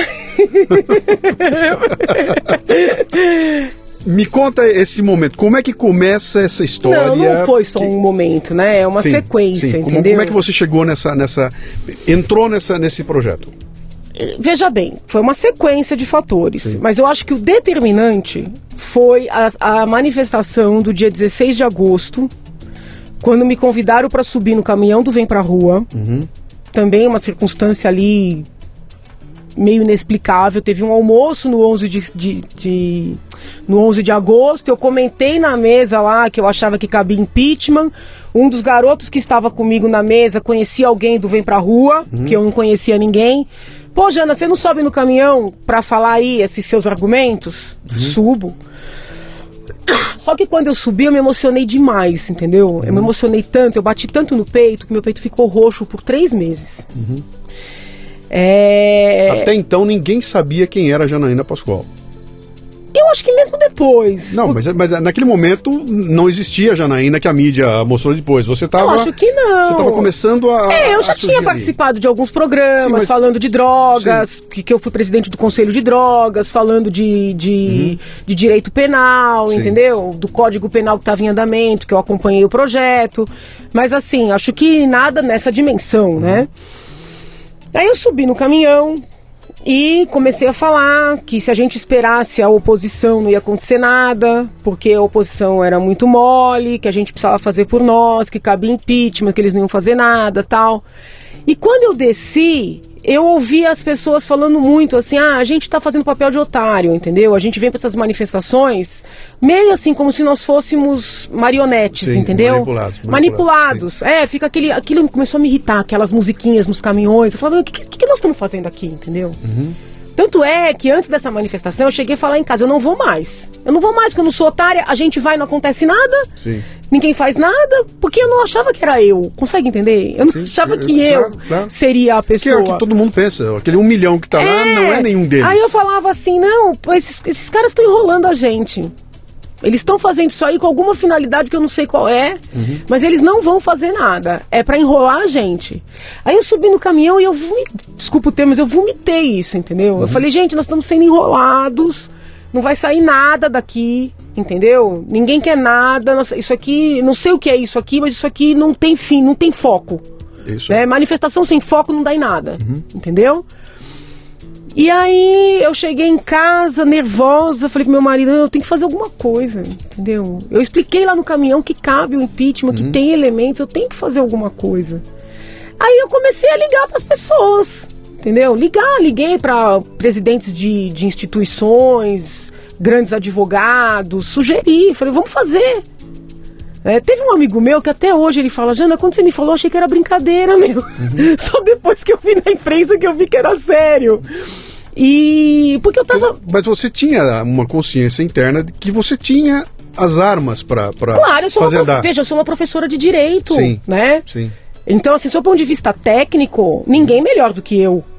Percebe? Sim. O que eu não, enten- não imaginava era que eu tivesse a dimensão política, você entendeu? Porque da época do Collor foi a OAB, foi a Associação da Imprensa, Tá. né? A ABI, não é isso? Era isso. ABI. Era, era bem, sim. É, então, assim, eu, eu imaginava algo do gênero, você entendeu? Por isso que eu liguei para as associações, né? Associação dos Advogados, várias associações eu procurei. E então, assim, mas a, a questão técnica. Eu não tinha dúvida, porque assim eu estudo muito, você entendeu? É, eu sei que as pessoas não estudam tanto, então eu não tinha dúvida da parte técnica. Sim. E aí ninguém. As pessoas, assim, é, sabe, a gente às vezes fica magoado, Aham. é, mas você também tem que ter uma compreensão, né? Essa coisa de se colocar no lugar do outro. Porque eu fiquei muito magoada com as pessoas que me diziam assim: ah, você tem razão, mas eu não quero fazer isso, entendeu? Não quero participar, não quero expor meu escritório, não quero. É, teve gente que falou que a mulher não deixava, entendeu? Aí eu ficava pé da vida, falava, mas meu marido e a minha família e, e. Mas assim, você tem que se pôr no lugar do outro. Aquilo que talvez estava muito maduro pra mim, Sim. Não tava pros outros, entendeu? Mas assim, quando você tá envolvido, você fica às vezes magoado com as reações, E né? você acha que as pessoas vão pensar igual você? É, então que- assim, que só que a ninguém- gen- a gente tem sempre que parar e fazer esse exercício, né? Olha, isso que tá muito maduro, muito claro pra mim, não está claro pros outros, entendeu? Sim. E, e esse exercício faz com que você não seja tão duro, né? Não, não, não se magoe, não magoe, entendeu? E, e aí foi isso. O, o que me fez, eu não sei te dizer. Eu não sei te dar essa resposta. Se, se o doutor Hélio não tivesse topado, se eu teria entrado. O que eu posso te dizer foi o seguinte: várias vezes em casa nervosa eu falava assim, ninguém aceitava fazer sozinha. Sim. Entendeu? Eu, eu cheguei a gritar isso em casa. Mas eu não sei se eu faria, tá? Então, essa era uma pergunta que eu queria fazer para você. Você você tinha consciência que você precisava ter uma uma um- não é uma equipe, você tinha que, que você tinha que estar num Eu- eu- grupo com nomes de peso para que Eu esse não, processo não, andasse não, ou não não? era claro isso pra mim. O que eu achava que eu sozinha não conseguiria. Uhum. Entendeu? Então, assim, não teve assim. Eu achava que tinha que ser uma instituição. Na minha cabeça. Que é natural, é natural imaginar que mas, a força- Mas, mas, do ponto de vista técnico, isso não é o correto. Sim. Porque a Constituição fala em cidadão, não fala em organização. Uhum. Foi quando eu, eu peguei a Constituição para reler, eu falava assim, mas Janaína, você tá errada. Eu, eu- eu converso muito comigo. Eu falei, você tá errada, entendeu? Porque você tá se apegando a essa história de instituição, mas a Constituição fala cidadão. Uhum. Aí foi ganhando força, você entendeu? Falei assim, porque eu vou, comer, eu vou fazer isso aí. Entendeu? Mas já tinha uns 12 processos lá dentro por cidadãos que entraram de impeachment. Veja, com todo respeito a todas essas pessoas, uhum. todos esses processos são importantes e essas pessoas também, eu acho que tem diferença quando isso é feito por um professor, por alguém que trabalha na área, entendeu? Uhum. Não é questão de ser melhor, é a questão de ser alguém preparado para aquilo. Sim. Entendeu? Então, assim, o cidadão, ele consegue colocar no papel o seu sentimento. Mas um professor de direito, que, que também advoga, ele consegue colocar da maneira técnica, entendeu? Sim. Sim. Então, eu acho que faz diferença isso. Eu, a maneira da apresentação do, do, do, pedido, a fundamentação, a capacidade de sustentar o pedido. Claro. Entendeu? Eu acho que isso faz diferença. A convicção até. Quantos disseram que você estava louca de, de, e aconselharam você a não se meter nisso? Muita gente. Agora, o que aconteceu também, durante um bom período, uh, mesmo aqueles que não diziam que eu estava louca, riam, porque diziam, ah, isso não vai dar em nada. Só a Jana mesmo para acreditar nisso, isso não vai dar em nada. Sim. Entendeu? Inclusive muitos petistas com os quais eu convivo comentaram isso. Imagina, isso não vai dar em nada. Né? O PT é fortíssimo, a Dilma é fortíssima. É... Como é que você chega no professor? Qual no, deles? No, no Hélio Bicudo. O doutor Hélio foi, teve um almoço do 11 de agosto, onde eu fiquei. Não tinha mesa para eu ficar, no fim acabei me enfiando lá numa mesa que não era da minha turma, porque as mesas são divididas por ano, né? Eu nunca uhum. tinha ido, não sabia como é que era. E aí um rapaz que sentou junto comigo, que foi meu calouro, conhecia o doutor Hélio. Uhum. Foi ele que falou, Janaína, você tá convencida que cabe impeachment, não tá? Eu falei, tô. Ele falou, por que você não conversa com o doutor Hélio? Eu tenho certeza que ele também tá. Quem Porque que é esse cara? Esse, ele chama Tiago, é? ele foi meu calouro. Eu não tenho assim uma, uma... Cara, esse menino tem ideia do que, que ele fez? Foi ele que deu, que deu, vamos dizer, ele que fez a ligação, dele. entendeu? Claro, ele foi o elo de claro. ligação. Ele tem ideia. Ele tem, tem, tem ideia. Sim. E, e aí ele ligou pro doutor Hélio. Nós, nós fomos à casa do doutor Hélio. Eu já levei uma minuta do que eu imaginava como sendo o pedido, deixei com o doutor Hélio e ele no dia seguinte ligou e falou: vamos fazer. Vamos fazer. Gelou a barriga? Gelou, Nessa hora? Gelou o Sim. estômago? Sim, aí eu fui lá na casa dos meus pais, é. reuni meus pais. Nessas horas é sempre assim, minha mãe é contra, meu pai é a favor. Uhum. sempre. Uhum. E aí eu falei, ó, tá acontecendo isso, eu, eu procurei muito. E agora eu achei alguém que. Teu marido? O meu marido é uma pessoa muito calma, entendeu? É muito calma. E ele não comprou embrulhado. Uhum. Entendeu? Então, assim, ele já sabia com ele quem ele estava casando. Sim, sim. Quando eu era pequena, eu falava que eu ia ser deputada, eu falava que eu ia mudar o, para, o país, entendeu? Então, assim, é, falava que ia ser presidente. Então, assim, ele começou a namorar comigo. Já sabendo. Na verdade, nós convivíamos. Depois uhum. eu, eu tinha 15, ele 16. E ele sabe que eu sou uma pessoa assim inquieta, já entrei em muitos projetos, por exemplo, esse negócio na época da favela. Eram, foi, quantos finais de semana eu passei dentro da favela, uhum. entendeu? E às vezes ele tinha que ir junto. Na época do 11 de agosto, que eu era diretora, virava fim de semana, às vezes ele ia junto. Então, assim, é claro que eu sei que ele preferiria que eu fosse diferente. Uhum. Eu sei disso, né? É, a expectativa dele não era essa. Mas ele, ele também não impediu, mas nem te empurrou. Ele, Jana, vai levando. Foi isso? Ele não chegou você, vai, vai fazer. Ele...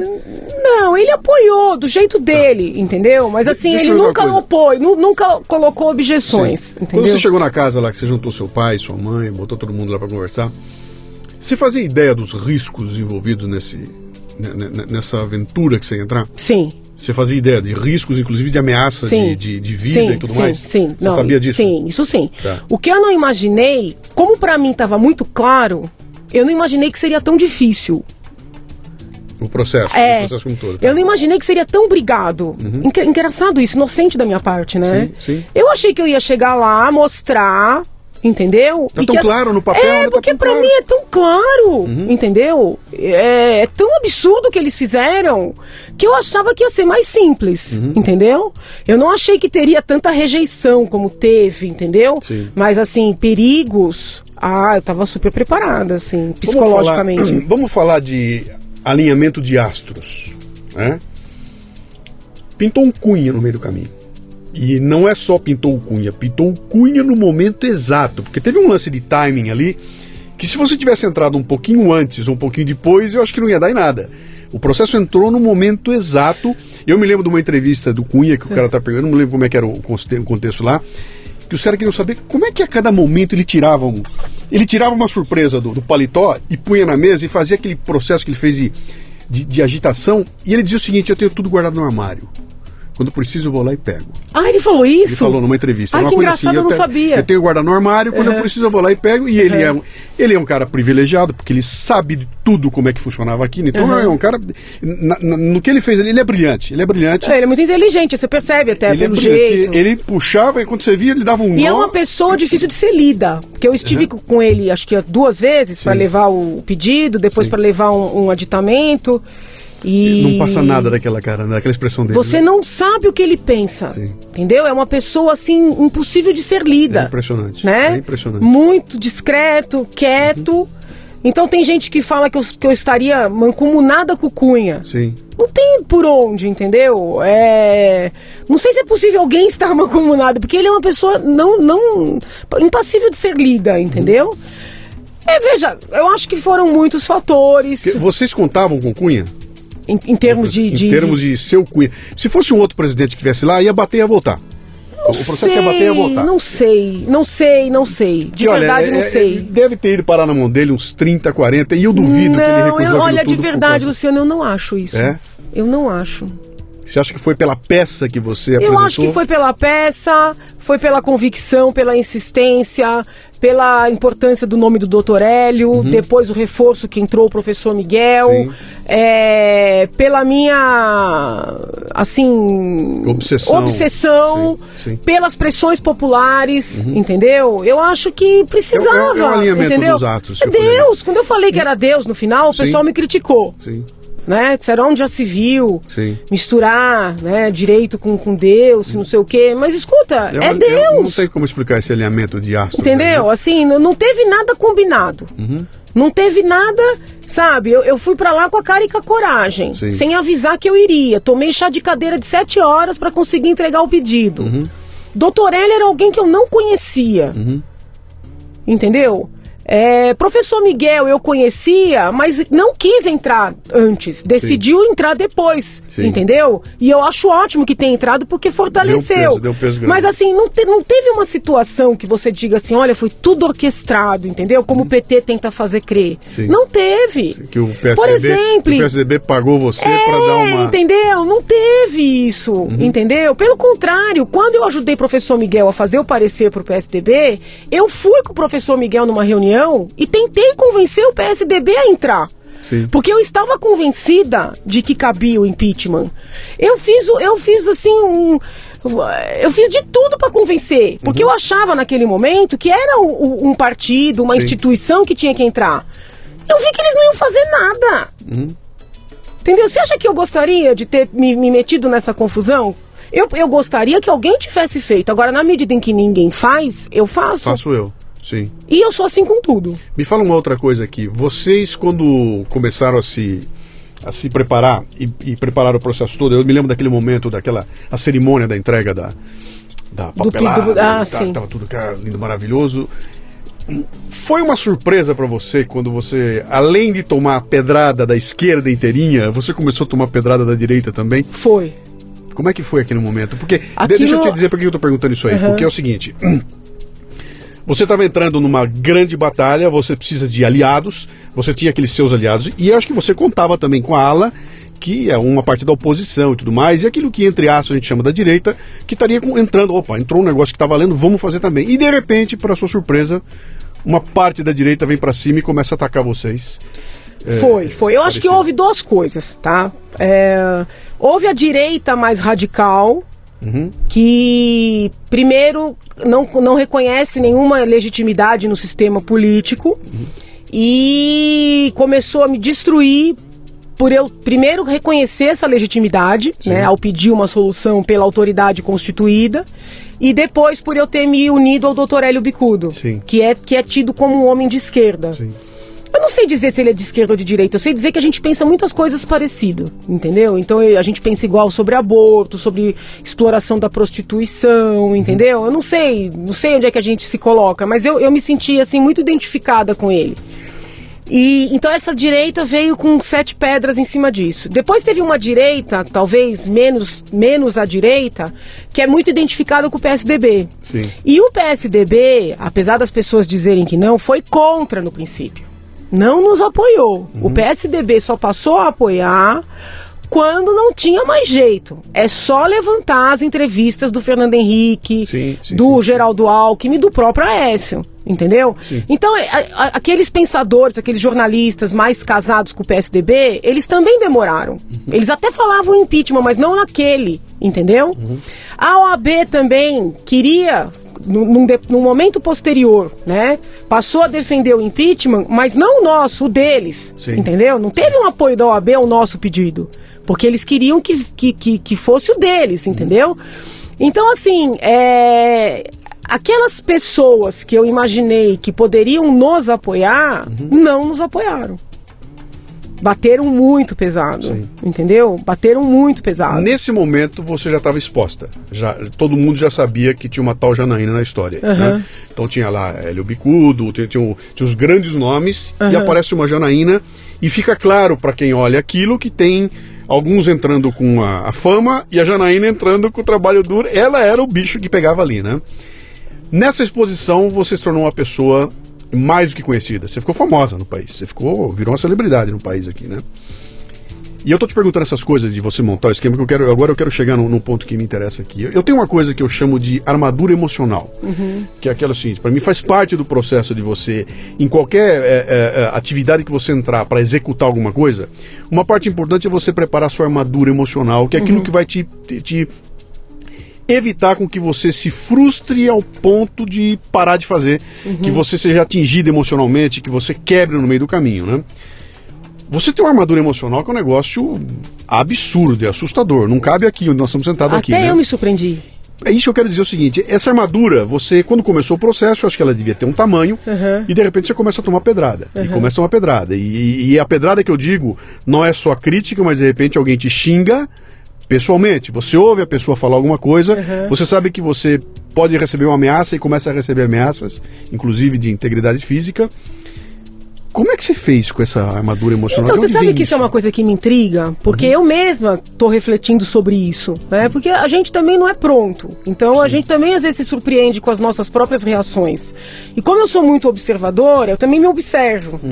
Então, fazendo o que eu vou falar aqui talvez seja politicamente incorreto, mas eu fui uma criança que sofri muito bullying, porque eu era muito gorda.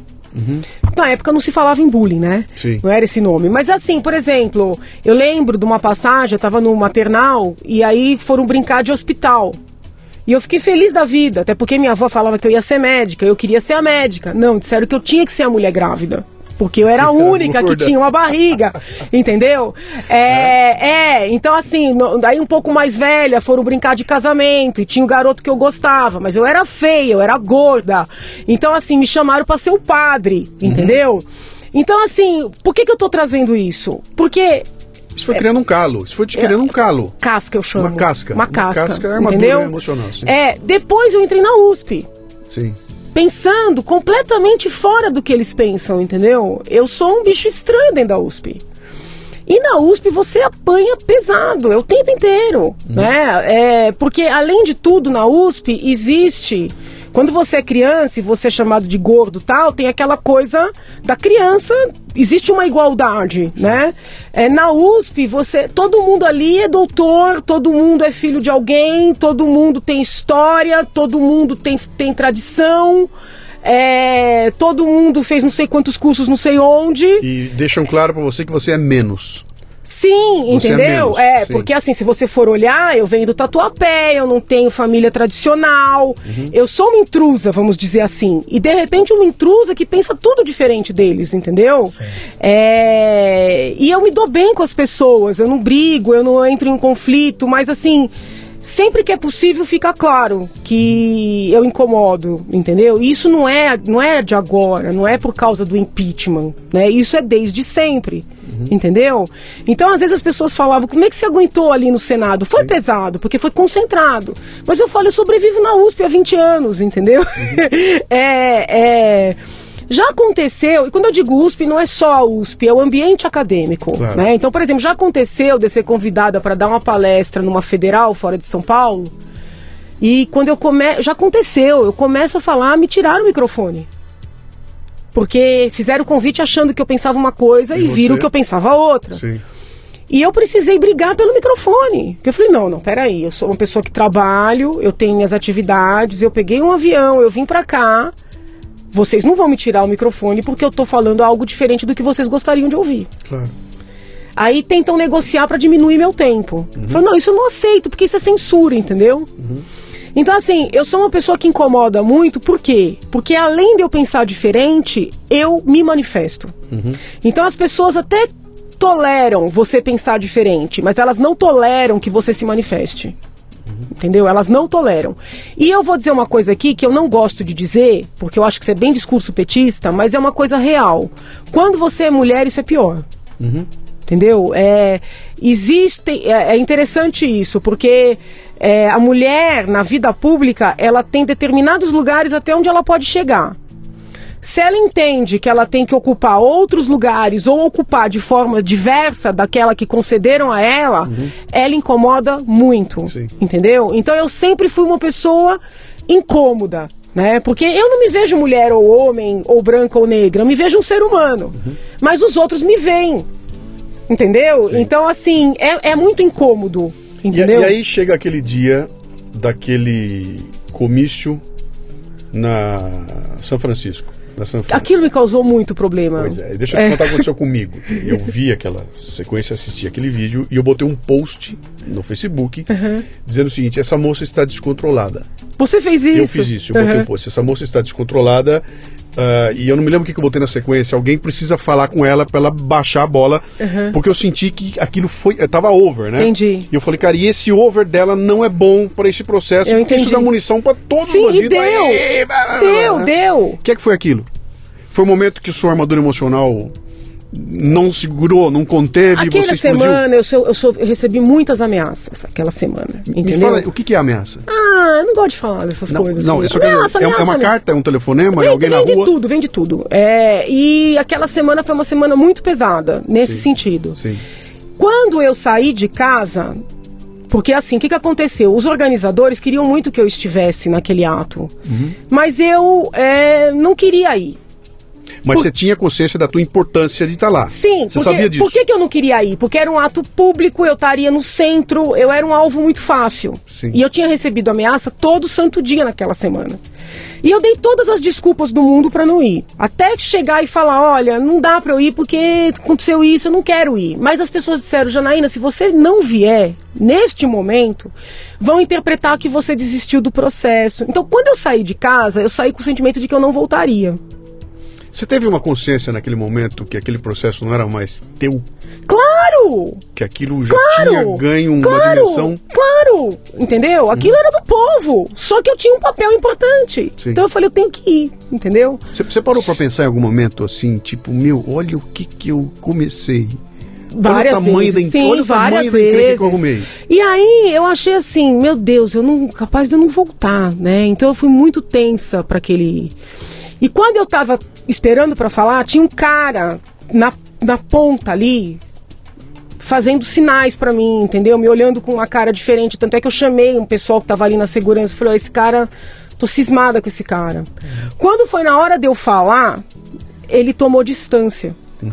Entendeu? Então na minha cabeça eu ia tomar um tiro ali, entendeu? É, é... Aí eu falei, quer saber? Já que é, eu vou falar tudo que tá engasgado. Só que aquilo tomou conta, você entendeu? Aí eu falei, eu, tô, eu foi estado de palanque. De certa forma, da outra vez que eu subi no caminhão, eu também bati no peito, foi é, é aquilo, é uma, é uma emoção contida por muitos anos, entendeu? Olhar aquele prédio, que a paixão que eu tenho por aquele prédio iluminado, né, do Lago São Francisco, que eu acho que está tão dominado dessa mentalidade, né? E de repente eu poder falar tudo aquilo, que as pessoas, se você pegar o meu discurso, uhum aquele discurso é extremamente racional. Uhum. Não tem nada de irracional ou louco ali. Uhum. É extremamente racional. É, foi mais a forma, né? Só que na hora explodiu, foi, você entendeu? Foi, foi. É, explodiu, porque eu, eu tava tão revoltada de estar de, de tá sendo ameaçada por fazer uma coisa boa, entendeu? Por uhum. fazer o que era necessário. Você consegue entender? Aquilo tomou conta. Janaína, eu, eu, eu, entendo você perfeitamente. Eu vou te falar uma coisa aqui que eu ficava vendo. E as pessoas na... achavam que eu tinha bebido, eu não bebo, que eu tinha me eu drogado, ficava, eu nunca usei droga, depois, entendeu? Enquanto o processo estava andando e você estava sentadinha lá, o, Cardoso na ponta, as duas, as três, a bancada da, da, da do, do Jardim da Infância ali, aquela gritaria toda, eu ficava olhando ali e você impassível doutor, doutora, Sua Excelência. Cara, eu já tinha chutado o balde, eu tinha pulado no pescoço do cara já. Eu não, eu não conseguia me controlar. E eu ficava olhando para aquilo e falava, cara, como é que ela consegue eh, a essa hora, porque você estava lá há 8 horas, 9 horas a sentada. Gente 14 horas Como é que ela consegue, a essa altura do campo, ouvir de novo a mesma abobrinha que ela já desmontou quatro vezes lá atrás e ela voltar e argumentar tudo de novo outra vez? Essas coisas não têm fim que, que essa mulher come Ai, pra, olha, pra, pra, olha, Luciano, segurar? eu acho assim, eu tinha muito claro ali que se eu perdesse a cabeça, eu ia colocar o país, em, sabe? Eu ia arriscar o país. Uhum. Então eu, eu sempre tinha isso em mente, né? O que, que eu quero? Eu quero deixar claro esses deixar claros esses crimes, uhum. entendeu? Eu quero. Então você tem que ter foco. Você sabia né? o que vinha deles? Você chegou lá sabendo que o tipo de Não, foi muito mais do que, que eu imaginava. Foi muito mais do que eu imaginava, uhum. sim. Mas eu falei, ó, temos que estar tá pronto para tudo, entendeu? Temos que estar tá pronto para tudo, né? E todo dia de manhã eu estava pronta para tudo, né? E, e eu, eu, eu digo assim, o povo me ajudou demais. Porque foram muitas as mensagens de apoio. Sim mensagens de amor no sentido amor humano, entendeu? Sim, não, sim, não sim. no sentido é, Carnal. É, né? é eu, eu brinco muito né, com, com a nação religiosa que nós temos no Brasil, porque hum. eu recebi cartas de católicos, cartas de espíritas, cartas de, de judeus ortodoxos e não ortodoxos, cartas, e-mails, cartões. É, os evangélicos do Brasil inteiro, até brinco, é uma nação evangélica, né, do Brasil inteiro, de todas as igrejas hum. que você possa imaginar brasileiros que moram em todos os lugares do mundo mandando, entendeu? Então, às vezes, às vezes che chegava uma carta assim ameaçadora ou ofensiva, entrava uma mensagem no celular de uma pessoa eventualmente que eu nem conhecia com um salmo, entendeu? É... Esse lado espiritual tem um papel importantíssimo nesse teu Lógico! Não, mas se não fosse a minha fé, não teria conseguido. Uhum. Não tem, não tem formação jurídica é, estudo. Claro que eu precisei estar muito preparada ali, uhum. mas que faça você segurar. Se você não acreditar que você está fazendo um bem e que esse bem é necessário, uhum. entendeu? E que Deus está do teu lado, entendeu? Então, assim, quando eu recebia essas cartas, esses salmos, essas mensagens, entendeu? É, era como se fosse assim: você está no caminho certo, entendeu? Uhum. Eu, eu acho que esse é um insight importante. Eu, eu quero outro insight. Como é que quais eram os indicadores que você lidava para saber que você estava que estava indo para frente, que a coisa estava andando? Quais eram os indicadores? Eu não sei como é que funciona o processo jurídico. Tem um momento de falar, Olha, passamos essa o fase, momento, ganhamos, ganhamos. O momento ganhamos. da aceitação da denúncia, primeiro, que eu estava esperando, entendeu? Eu lembro que eu estava na rua, fiquei pulando quando me disseram. Você achava que não ia. Não, veja, uh, eu sou uma advogada conservadora. O que, que é isso? Eu nunca conto com sucesso. Sim. Eu viro para você, se você me procurar, eu falo, olha, pelo que, pela jurisprudência, pela lei, pela doutrina, você realmente tem razão. Uhum. E se, se tudo correr da maneira justa, você vai ganhar. Uhum. Mas eu não te garanto nada. Tá. Porque nunca se sabe. Né? Ainda mais num, numa, numa situação política como tá, aquela. Mas quando receberam o, o, o pedido para mim foi um, nossa, eu lembro que eu pulava, entendeu? Eu, meu Deus, foi incrível aquilo. É, depois teve aquele julgamento do Supremo, que o Supremo colocou várias fases não previstas. Aí Sim. aquilo foi um banho de água fria, né? Dei uma entrevista, eu falei, foi um soco no olho, né? Porque Sim. eu achei que aí não ia sair mais. Mas aí a comissão aprovou, o plenário da Câmara aprovou, então já foi, de, foi muito importante. Uhum. Depois foi para a comissão. Então, a cada aprovação, né, então essas várias fases, uhum. a gente ia dizendo que aquilo estava ficando mais forte. Mas eu te confesso que até o último momento eu tinha dúvida se ia sair, entendeu? Por... E eu, eu acho natural, porque eu, eu não imaginei, eu jamais imaginei que aquilo ia vencer. Quando o Supremo fez aquela mudança e enfiou no meio do caminho uma pancada de. de... Eu falei, cara, dançou, é, não falei, vai não vai sair. Não vai porque sair. assim, tudo foi feito para não sair. Uhum. A verdade é essa. Sim. Por entendeu? que saiu? Foi Deus.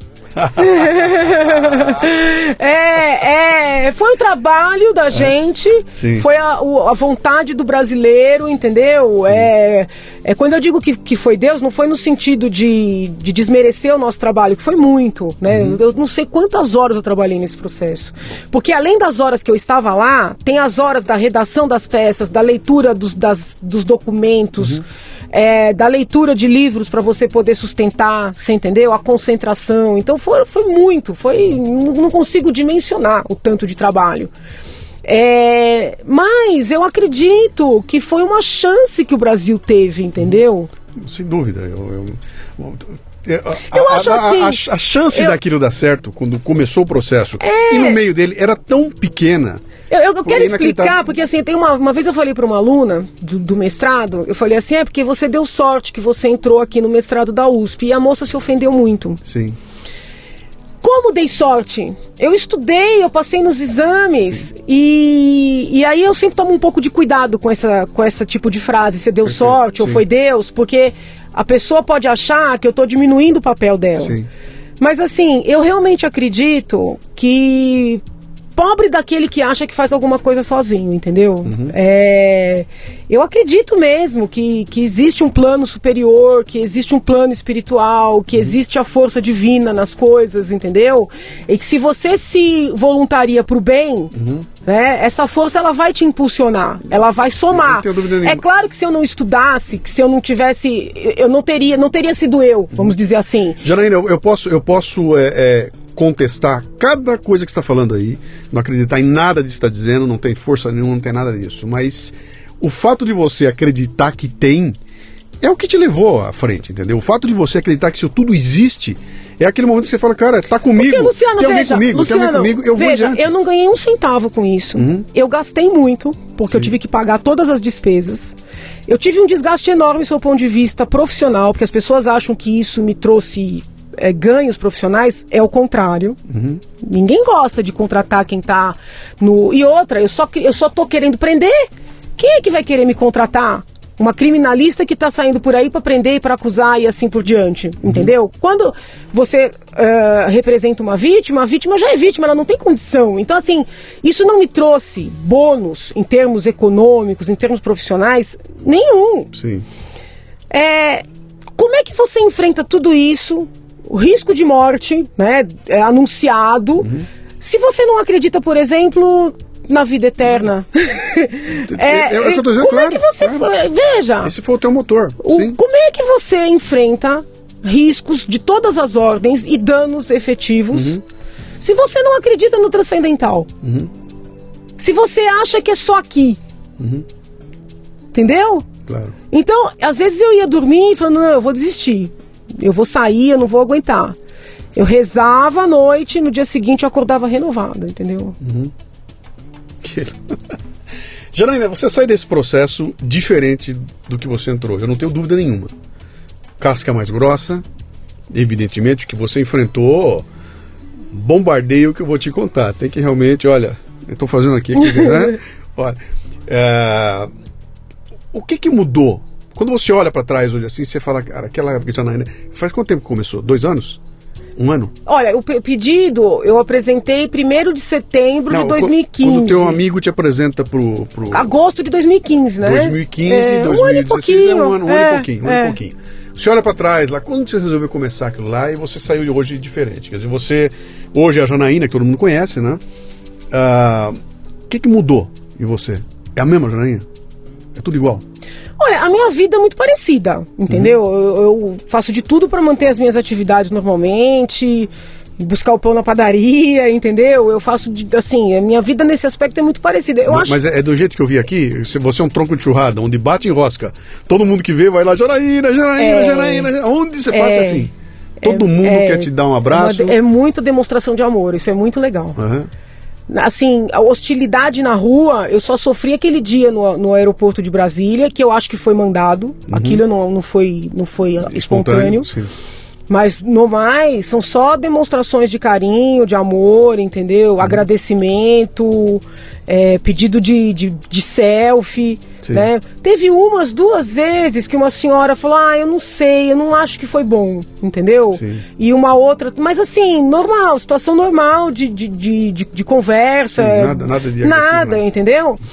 E eu que acho mudou? que, eu, que que que eu, eu me sinto mais. Eu sempre. Eu, já, eu acho que eu já nasci velha, tá? Uhum. Isso é uma frase que eu sempre digo, o pessoal da família até já conhece. Mas eu me sinto mais, ma- mais velha, entendeu? Uhum. Depois de tudo isso. Assim, eu acho que eu envelheci, que eu amadureci. é, Eu aprendi muito lá com todos eles, mesmo com os que me agrediram, entendeu? Sim. Porque quando a pessoa faz uma coisa errada, ela também te ensina, né? Claro. Então, por exemplo, quando eu olhava a senadora Cátia Abreu falando, É. e, e eu, e eu digo pra você, de todo mundo ali, a única que defendeu a Dilma com o coração foi ela. Uhum. O resto era tudo fake. Tá? O resto defendia um plano de poder. Sim. Defendia o poder. Não defendia a Dilma. Sim. A senadora Cá- Cátia Abreu defendeu a ex-presidente Dilma com o coração.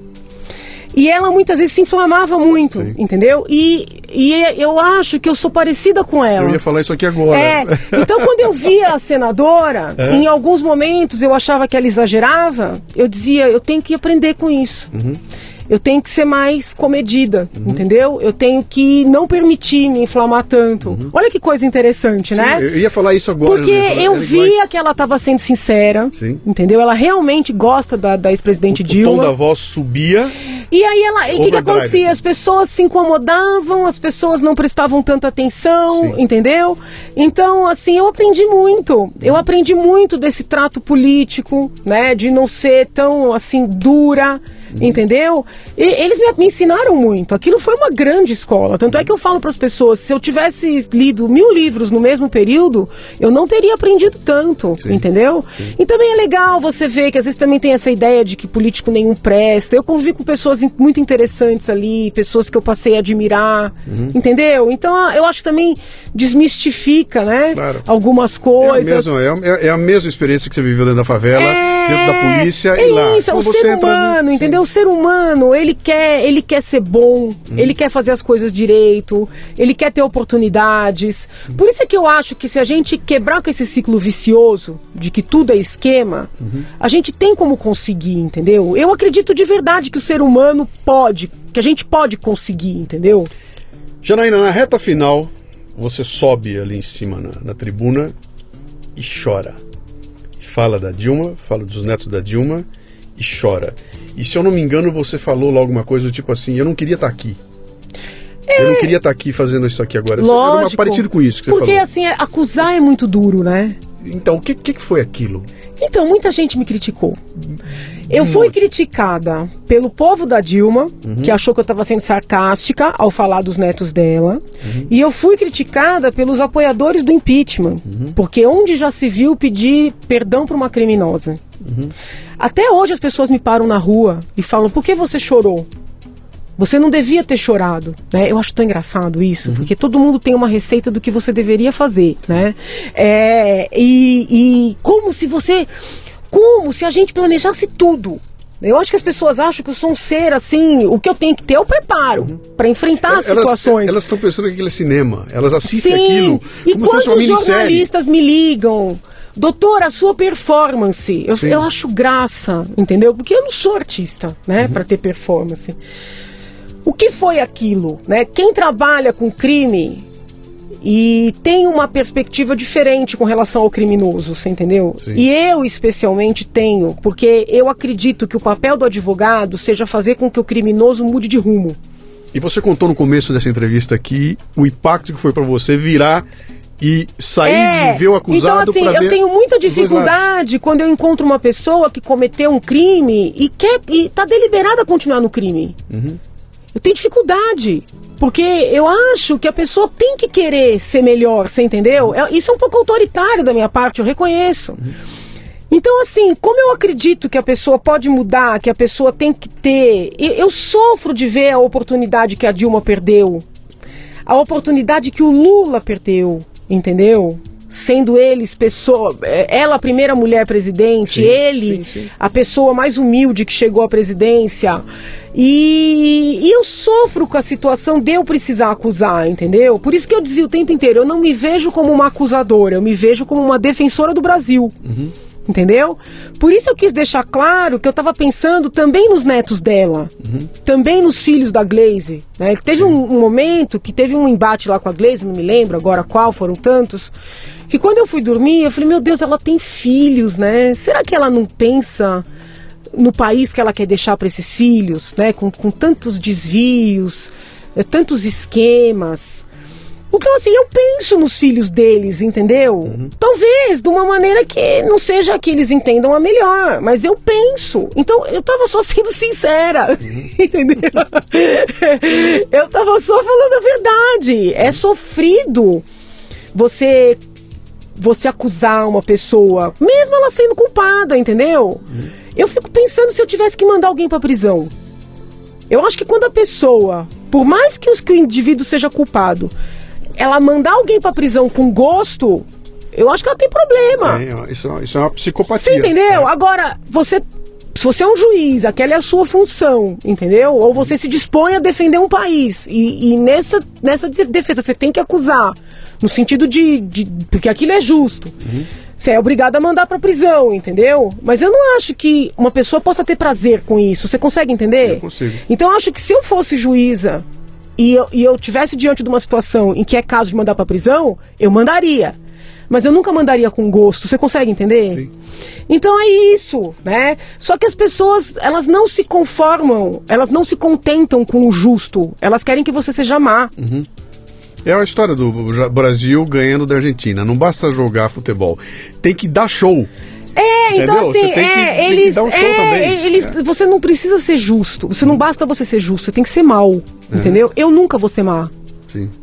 Entendeu? Nada que, nada que eu faço me move é o querer destruir, o querer prejudicar, entendeu? É, não adianta. Não vão me contaminar desse ódio, entendeu? Onde você estava no momento da votação do impeachment, quando o último voto apareceu e o impeachment se Tava, configurou? tava lá no Senado. Você estava lá dentro? Tava Estava sentadinha lá em cima? Não, tava lá no meio. Eu não me lembro mais. É, Eu- tava no meio ali, Você tava lá no sentada. meio da bagunça? É. Tá. Seu marido estava lá?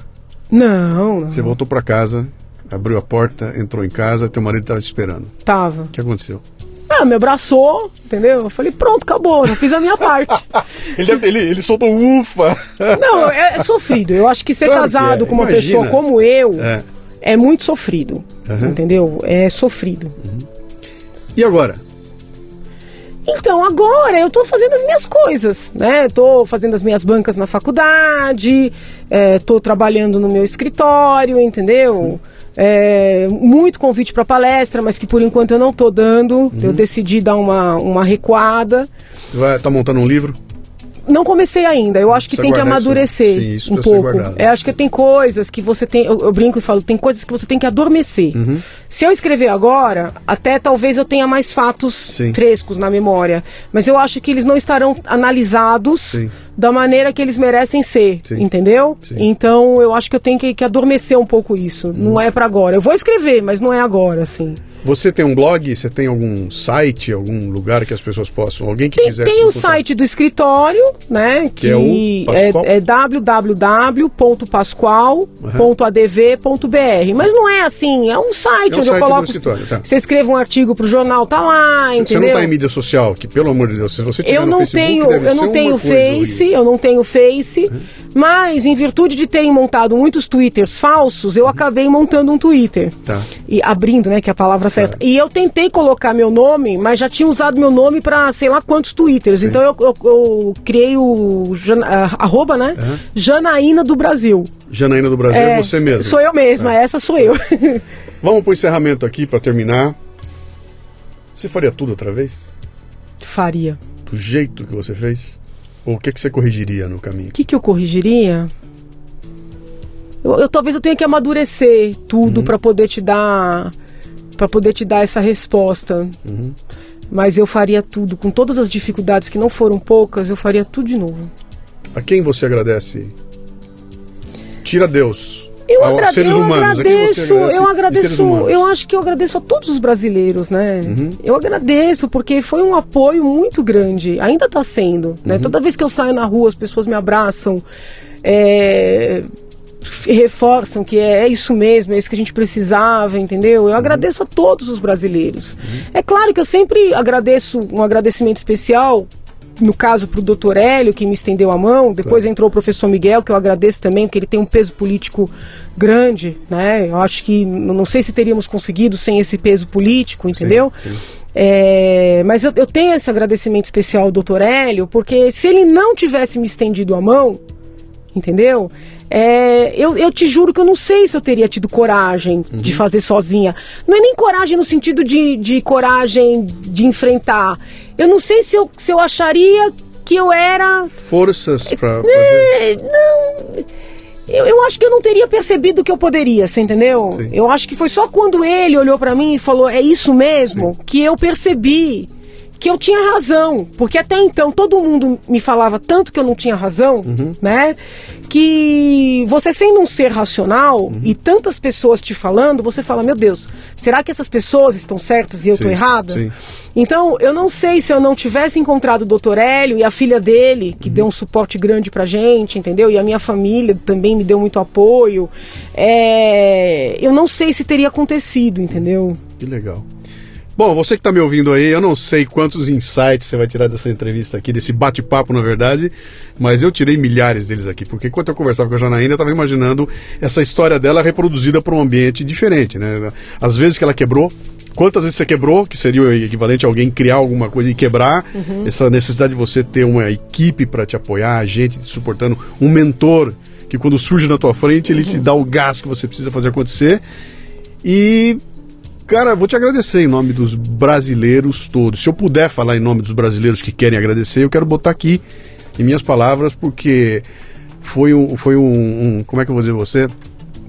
É um privilégio assistir a história acontecer e ver a história acontecer assim, com pessoas surgindo, essas pessoas mudando o rumo da história, entendeu? É, É. tão difícil você encontrar gente que, que você.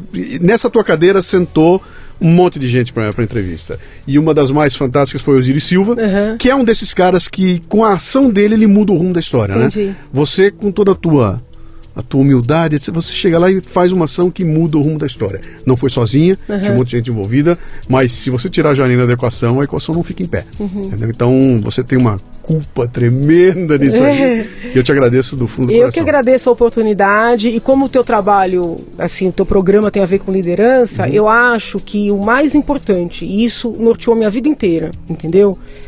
A palavra é trabalho. Né? Trabalho. Sim. Claro que tem a fé, tem a confiança, tem a dedicação, tem a sorte, eu acredito na sorte, Uhum. entendeu? Porque às vezes alguém te dá uma oportunidade E se não está preparado, que é, entendeu? Então assim, mas eu acho, a palavra é trabalho, Uhum. entendeu? Eu, eu desde que eu me conheço por gente, eu trabalho. Eu com 5 anos de idade limpava a casa com a minha mãe, entendeu? Com 5 anos. Uhum. Sim. É, depois, com 13 anos, eu vendi bijuteria, eu vendi trufa, eu vendi pão de mel, eu entreguei cesta de café da manhã, eu fui recepcionista na escola de inglês. é, e tudo que eu fiz, tudo, eu fiz com um amor imenso. Entendeu? Então eu acho. Meu pai sempre me deu o seguinte conselho. Minha mãe sempre foi muito exigente, né, em todas as pequenas tarefas do dia a dia. E meu pai sempre deu o seguinte conselho: olha, procure fazer aquilo que você ama, porque você vai passar a sua vida inteira trabalhando. Se Sim. você não amar. E, e aí eu mudo um pouco essa coisa do meu pai. Procure amar o que você faz. Uhum. Entendeu? Porque às vezes você tem um sonho Sim. Né? Eu sonho ser tal coisa. E você não consegue. De repente você está numa, numa atividade que não é aquela que você sonhou. Uhum. Mas se você amar aquela atividade, você vai se destacar nela. Sim. Entendeu? Você Sim. rapidamente vai ser diferente nela. Entendeu? Então é, eu, eu, mudo um pouco a frase do meu pai. Não, procuro faz, não procure fazer o que você ama, procure amar o que você faz. Uhum desesperadamente. Mesmo que seja derrubar o presidente da é, República. É, o que for, entendeu? Eu acho que isso faz a diferença na vida da gente. Eu não tenho dúvida nenhuma. Né? Eu acho que é muito ruim quando você começa a reclamar. Uhum. Quando você começa a focar no negativo, entendeu? Uhum. Então, assim, teu trabalho tá um saco, teu trabalho tá ruim, tá ganhando pouco, as pessoas estão puxando seu tapete. Para, respire e pensa. O que, que tem de bom aqui? Uhum. E quando as coisas estão ruins, olha pro positivo, uhum. entendeu? Olha pro positivo porque é o positivo que vai te segurar, uhum. entendeu? E, e, pega a lição principal que acho que você deu aqui hoje, que foi a seguinte: quando todo mundo olhava aquilo tudo e pensava assim, acho que não é comigo, acho que não é comigo, acho que não é comigo, você teve uma luz que falou, é comigo. Uhum. E eu vou fazer. E um milhão ficou babando, esperando alguém tomar providência, você foi lá, pegou a bola e tomou providência. Parabéns e muito obrigado. Eu que agradeço. Beijo grande para todo mundo.